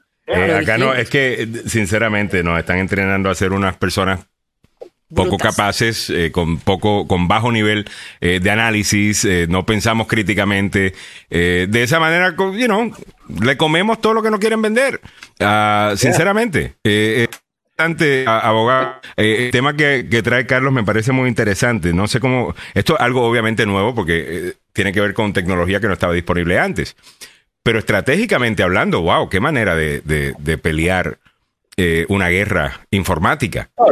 Eh, eh, ¿No? Embruteciendo a, a la base de tu y A lo social. que van a eh, votar. a la sociedad de tu contrincante, que es básicamente lo que intenta, en mi opinión, hacer, a, a- a- hacer China. Eh, Francisco Arias dice que Graham en un baby doll. Eh. Ah, completamente. completamente un baby doll y con una botella eh, y Eh, el man baby, milk, milk, milk bottle, right, de bebé. the world's oldest baby, nunca antes visto y es básicamente Donald Trump en pañales. Eh, ese es el circo que vamos a tener este año. Ya, y Lady Graham con la botella de leche corriendo detrás de Trump para darle de comer. Oye, Mili, me estaban diciendo por acá, eh, saludos para nuestra amiga Ceci Williams, que dice, no entiendo por qué la presidenta Boluarte en Perú dice que no hay tiempo suficiente para convocar elecciones generales para 2023. El expresidente Fujimori renunció en noviembre del 2000. El presidente transitorio Paniagua permitió que hayan elecciones generales para ya abril 2001. Eh, so renunció en o sea, son cinco meses. Eh, primera vuelta, segunda vuelta en junio del 2001. Eh, el expresidente Toledo asumió la presidencia También. en julio 28 del 2001. Después de casi más de dos décadas, la tecnología ha avanzado enormemente para acelerar ese proceso. ¿Cómo que no se puede tener una elección? Yo creo que ella quiere gobernar. Ya, Eh, ella, quiere, ella, ella quiere gobernar, ella todavía quiere, está pidiendo las elecciones para abril del 2024. Entonces estamos hablando como a ver, 24, son sí, dos 2020. años. dos Sí. años. Sí. Y se supone Ah, que bueno. ella pueda No quedarse hasta el permitir. 26. Lo que pasa pero, que- pero se supone que se puede quedar hasta el 26 y ella dijo que se iba a quedar hasta el 26. Lo que pasa que Ok, tiene Carlos, que saludos. Gracias. Gracias, Carlos. Tendrían que modificar según lo que dice la Constitución y eso es algo que hay que revisarlo porque Ya. es cierto lo que está diciendo Cecilia Williams. Eso es lo que están pidiéndole. O sea, ¿por qué demorarse tanto, no? Si pueden convocar a las elecciones ya el próximo año, en 2023, preparando con todos los adelantos que hay. Bueno, según ella, eh, hay que, o, o sea, va a tomar su tiempo. eh, eh, convocar a, a- a- a hacer la reforma de la Constitución y agregar una norma ah, final que sea transitoria, que permita la conclusión anticipada del mandato de las personas que fueron elegidas en 2021. Y eso le permite años. a ella quedarse más tiempo. Eh, Claro. Cuando la, mucha gente le está pidiendo unas elecciones Sí. inmediatamente. O sea, ella no va a decir, Inmediatamente. bueno, es que yo me quiero. you know. Eh, A lo mejor a ustedes les, les gusto, después de que me vean gobernar, Tal ah, vez, ¿no? un poquito más de tiempo. Yo creo que O se, o se les olvida. o se les olvida, right. Sí, Eh, pero me pero se les parece. Me parece un buen argumento, ¿no? Eh, Queremos arreglar algunas cosas de la Constitución antes para que sea una mejor elección. Mm, ok, bueno. sure. Eh, esa Dina tiene cuentas pendientes, es otra corrupta, dice Patricia Estrella eh, Es- Lázaro. Cecilia Ames Rojas dice también ella no puede adelantar sin el apoyo del Congreso. Mm. Ivo Francisco Arias dice eso es en el Perú, es darle tiempo para poder llevarse alguito. Eh, O sea, el quiere o no quiere claro. gobernar, quiere o no quiere gobernar eh, la, la señora. Eh, Sí. El- Yo el- no como sé. te digo, ¿no? El lapso es de 270 días. O sea, tendrían que convocarla eh, en, el, en el lapso después de 270 días, ya tendría que convocar las elecciones. Eso sería, pues, muy bien en 2023, ¿no? O sea, menos de un año ya en el 2023 tendría que estarla convocando. Pero también en Perú se asume la, la presidencia el 28 de julio. O sea, sea Mm. como sea, cuando tú votes el 28 de julio por tradición, Ahora, no sé si constitucionalmente eso está marcado, que tiene que asumir el 28 de julio ah, cuando hay unas elecciones. Y lo que pasa con ella es que ella era muy allegada por ser vicepresidenta de Castillo. Entonces era muy allegada, por supuesto, a Pedro Castillo y después ya en las últimas semanas, cuando surgen todas estas eh, denuncias de corrupción alrededor de Castillo y, y- y cuando Castillo va a enfrentar ya un juicio de destitución, ¿no? Que le llaman, en Perú es un mecanismo que se llama eh, vacancia. Mm. Este, Cuando lo tienen que vacar, ese mismo día, él pues lanza este anuncio diciendo de que va a cerrar el Congreso y por ahí también dicen que él ya sabía lo que se le venía y que por adelantado estaba pidiendo el asilo político a la Embajada de México antes de todo este rollo y que él solamente estaba como comprando tiempo porque sabía lo que se le venía. Así que muy bien. todo Bueno, esto. vamos, vamos a seguir pendiente a esta noticia, nos parece muy interesante. Óigame, vamos a regresar acá a los Estados Unidos, donde la republicana Carrie Lake demanda a funcionarios Oh, electorales de. Arizona. Eh, Carrie Lake, siguiendo el mismo, la misma novela de Donald Trump en 2020, eh, que es la candidata republicana para gobernadora del estado de Arizona, que perdió en los midterms contra la demócrata Katie Hobbs. Ahora ha presentado una demanda contra los funcionarios electorales de la entidad de, al asegurar que ella fue quien realmente ganó la contienda. Ay. La querella fue presentada a pesar de que fue certificado el triunfo de la demócrata Hobbs por los funcionarios electorales del Estado, evento en el que participó el aún gobernador de dicho territorio, el republicano Doug Ducey. Eh, abogado, ¿hay mérito para esta demanda? No, Eh, no, no, ya chequearon. No han encontrado, igual como en la situación con Trump, no han encontrado fraude. Y para poder hacer un caso que tenga efecto, lo primero que el juez va a querer saber es qué pruebas tienes tú. Eh, Los casos no se presentan con que tengo una teoría y después voy a buscar pruebas para que funcione mi teoría. Eso tal vez es el mundo político, pero en el mundo legal, jueces quieren pruebas. Va- el- cualquier juez que tome el caso va a querer saber qué, qué pruebas tiene Kerry Lake de que cuántos votos fueron eh, robados, cambiados, cómo fue que pasó, dónde están los, las declaraciones bajo juramento. Dónde están las máquinas, cómo fue que funcionó el fraude, qué número estamos hablando, ¿Hay, hay suficiente para cambiar el resultado de las elecciones. Esto no es fácil. Por eso fue que Trump presentó 62 demandas, 61 demandas encontraron cero pruebas y en una demanda encontraron una o dos votos cambiados que no fue suficiente para cambiar el resultado. De republicanos encima. Y fueron republicanos, by the way, los que estaban haciendo trucos. Así que. No, oh my God. Es, que, es que el chiste se escribe solo. O sea, se escribe solo. Tú puedes, mira, yo te voy a decir, hay algo importante que tenemos que, que notar aquí. Mucha gente se mueve por el escándalo, se mueven por los headlines, se mueven por eso. Y cuando tú presentas una demanda, tú estás diciendo una declaración de que tú estás correcto, que vas a ir a corte porque te sientes seguro de que estás en lo correcto y que ahora está en manos de un tribunal. Y a menos que ese tribunal tire a la basura todas tus alegaciones el mismo día, la gente queda con la impresión de que hay algo por ahí. y la gente empieza a creer, pero al final de la película, los abogados somos los que nos quedamos viendo toda la película, no solo las partes eh, que, la gente le gusta. Y al final vemos el resultado, vemos las pruebas, vemos el proceso. Y como te digo, 62 demandas. No encontraron pruebas de que ningún demócrata estaba haciendo fraude en las elecciones. 62 de 62. O sea, ¿cuántas demandas tienes que presentar? Tal vez una, dos, 62 demandas. Y abogado, eh, los, los jueces que estaban ahí eran jueces escogidos por Trump. Nombrados por Trump. Nombrados por, Trump. Jueces que son conservadores, que tienen un historial de ser conservadores. Esto no se trata de conservador o liberal. Se mm. trata de pruebas. Las cortes funcionan con pruebas, no con constituyentes. Las cortes no funcionan con votos. La corte no funciona con popularismo. La corte funciona con ley y pruebas. Y si usted tiene la ley de su lado y no tiene la prueba de su lado no le va a funcionar. Tiene que tener los dos, la ley de su lado y las pruebas, pruebas de y al final del día sabemos que como estrategia Trump cada vez que demandaba también lograba recaudar un montón de fondos de sus seguidores. Diciendo, oh, ese es el verdadero propósito. Ayúdeme con, ah, la demanda. Y, era es una una máquina para recaudar billetes cada vez que le amenazaba con una demanda. O sea, que Trump encontró el fraude perfecto, el que, el que él nunca había hecho antes y ahorita se está pateando si es que puede encontrar cómo hacerlo. Eh, no, no, el tipo tiene un talento para el fraude brutal, abogado. Sí, o sea, ¿por qué no dice el fraude con el pueblo, con la gente, como político? Es más dinero, más fácil. o sea, wow.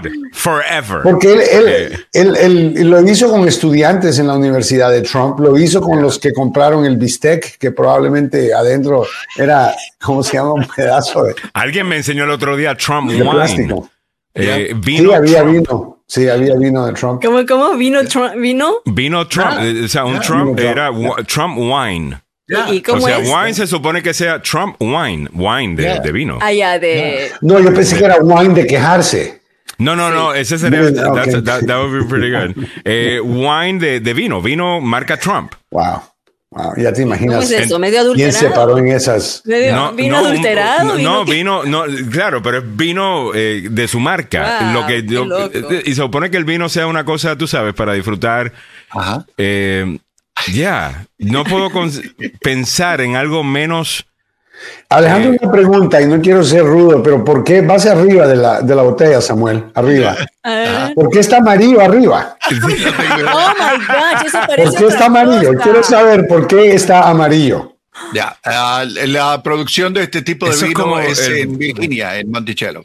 Vino más, o sea, yo siento que ese vino va a ser del vino más barato del mundo, de ese que, que te da un hangover el otro día increíble. Oye, pero el vino no es amarillo, pero, lo, pero dice 25 dólares la botella, precisamente para que uno piense de que tiene algo de calidad. Trump lo sabe. Trump sabe, sabe cómo, él vende todo. He knows how to market himself, definitivamente. Bueno, se nos acabó el tiempo. Hemos llegado a ti gracias al abogado Joseph Maluf, la demanda más rápida del oeste. Llama al abogado Joseph Maluf, mire, el abogado Joseph Maluf, eh, abogado, acaba de ganar un caso importantísimo. Eh, este caso, obviamente, eh, pues no podemos mencionar cantidades ni nada. Yo sé que usted no, no puede pues, mencionar estas cosas, pero estamos hablando de una gran cantidad de dinero para un joven que su vida iba a cambiar increíblemente. Yo conocí al joven, lo entrevisté precisamente, producimos un, un, video ¿no? para, este, para este caso. Y yo vi lo que este muchacho estaba viviendo. O sea, sales dos minutos a calentar tu motora, tu motocicleta. Viene una grúa te pasa por encima casi, le daña mitad de su cuerpo, el brazo destrozado, la pierna destrozado, pero fuera de eso, todas las drogas que le tienen que dar a este pobre muchacho para manejar el dolor. Cuando hablas con él, de repente va algo siendo unos espasmos por todo el cuerpo y estás hablando con él, de repente pausa y tú puedes sentir eh, su dolor. La vida de este muchacho cambió por completo, pero lo que acaban de hacer por este muchacho en las oficinas de Joseph Malouf le cambia la vida positivamente también, abogado. Hablemos un poquito sobre eso. Absolutamente. Mira, Alejandro, una de las cosas que yo aprendí cuando salí de la escuela de leyes en una firma de abogados muy prestigiosa en la calle K, en Washington, es manejar casos catastróficos, situaciones donde alguien sufre un cambio tan grande que su vida nunca va a ser la misma. Pero para poder probar esos casos necesitas experiencia, necesitas dinero y necesitas el personal adecuado, el equipo, para poder armar este tipo de, guerra. Y lo hicimos en el caso, ¿te recuerdas? En contra del banco. Lo hicimos en otros casos, pero este es el más grande y ese es el más potente el más eh, exitoso probablemente en el área del estado de Maryland. y como tú lo mencionas, eh, cambia la vida de la persona y de eso se trata, de, hacer algo positivo para mejorar la vida de la persona. No, un abogado no va a poder quitarle el dolor, el abogado no le va a poder quitar el, daño, la cicatriz, las limitaciones, eh, pero, pero lo que el sistema puede hacer es ayudarle a vivir una vida un poco menos dura para no tener que confrontar esa vida con limitaciones físicas y con dolor. Y eso es lo que la ley reconoce. Y yo soy alguien que cree en esto porque no hay otra manera. No hacemos ojo por ojo aquí y eso no cura a nadie. Así que ah, eh, al final del día el sistema funciona. Pero es, es importante, eh, obviamente, contar con, con un equipo yo obviamente no trabajo solo, trabajo con un equipo, es todo mi equipo, no es de otro, pero ah, es, es, mi firma y soy yo con un equipo grande y gracias al equipo logramos hacer esto. Pero tremendo eh, caso y la vida de este muchacho va a cambiar. Eh, bueno, obviamente, como dijo el abogado, no te podemos devolver tu, tu salud al 100%, pero su vida va a ser mucho más fácil eh, con la compensación que acaba de, recibir. Y creo que es importante atar esto después de 33 años de, de, estar trabajando en las leyes. El abogado Maluf mencionó, ¿no? Comienza trabajando en esta firma muy prestigiosa en la calle K, que es donde está la firma más prestigiosas, no solamente de DC, muchas del país. Eh, y ahí me recuerdo, abogado, usted decir que, que, muchas veces veían el caso de un latino como algo de poco valor. Correcto, era la época donde la gente decía, bueno, es latino, no importa, eso es como un montón de pesos. Ah, así le decían, es como cuántos pesos, todo era la broma como los pesos mexicanos, pero, pesos, pero la, la, verdad es, y es triste, cuando alguien muere, ah, en esa época, 33 años atrás, eh, miraban diferente que muriera una persona blanca que si muere una persona latina. Pero muy, estoy muy orgulloso de decirte que en los últimos años, yo diría los últimos 10 años, eso ha cambiado completamente. Bueno, gracias en parte suya. Bueno, yo nunca he permitido el abuso. Te digo, yo he llevado casos a corte, yo he hecho todo tipo de actos eh, fuertes en contra de otros abogados cuando, cuando tocan la parte de la raza con mis clientes, porque obviamente yo también soy de la misma raza, así que no, me hace sentirme muy feliz. Cuando alguien dice, ah, la vida mía no vale nada, la de mi esposa no vale nada, la de mi hija no vale nada. O sea, you know, y yo he luchado en contra de eso, pero creo que ahora ya estamos viviendo un mundo donde la diversidad se encuentra como algo mejor, por lo menos en el área de Maryland. Tal vez en mm. otros estados en el sur es diferente, pero Virginia, Washington y, Maryland en, estos días, en varios casos, he encontrado justicia, he encontrado compensación adecuada. Esta es la más grande. Ah, y la más importante, pero es la más merecida. Así que el, Esta debe ser una de las más grandes eh, en el estado de En el estado, sí. Si no la más grande que acaba de, O sea, lo que se acaba de dar es histórico eh, y el abogado que lo hizo, el que usted escucha todos los días aquí, que estamos muy orgullosos de él. Es el abogado, sinceramente, es el abogado Joseph Malouf. Eh, por esa razón es que es quien es. y son 33 años. Mire, en un mundo donde todo es casi falso, porque mire, usted ve las redes sociales y, y usted ve que algo tiene un montón de likes y esos likes fueron con comprados. Sí, Eh, eso sí. es fake. Eh, eh, tú ves un video bonito, una cosa, un filtro. Eh, tú ves una foto, es, es otra cosa. Hay tantas cosas que no son reales. Pero los 33 años, mira, eso no lo puedes comprar, eso no lo puedes poner a través de un filtro, lo tienes que ponerlo ahí. 33 años, un día tras otro. Y eso te da el beneficio a ti como cliente si estás en un accidente de auto o cualquier persona que esté escuchando este mensaje. Este es el momento de grabar el teléfono del abogado Joseph Maluf en su teléfono, cosa de que si tienes un accidente, ya lo sabes. Vete con el mejor, es el abogado Joseph Maluf. Eso lo sabíamos hace rato. Este último caso, obviamente, pues lo confirma. Eh, llama al 301-947-8998. 301-947-8998, pero que lo diga Don Samuel ahí montado en su caballo. Eh, Samuel. Eh, por supuesto, es el 301-947-8998. Le recordamos que en los próximos minutos vamos a estar hablando precisamente de, de esto, de la profesionalidad del abogado Joseph Malouf y los casos que se han dado recientemente aquí en la capital de la nación, en Washington, Maryland y Virginia.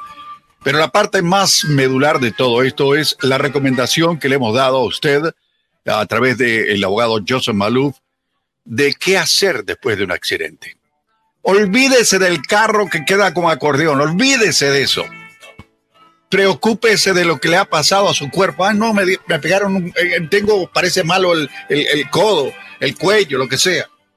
Primero tiene que ir al hospital. Ah, después de ir al hospital, llame al abogado Joseph Malouf. El hombre tiene licencia para trabajar en Washington, Maryland Virginia. Tiene dos oficinas. O sea, no hay para dónde perderse. El número telefónico déjelo grabado ahí en su teléfono celular. Usted tiene un montón de teléfonos que nunca ocupa, hermano.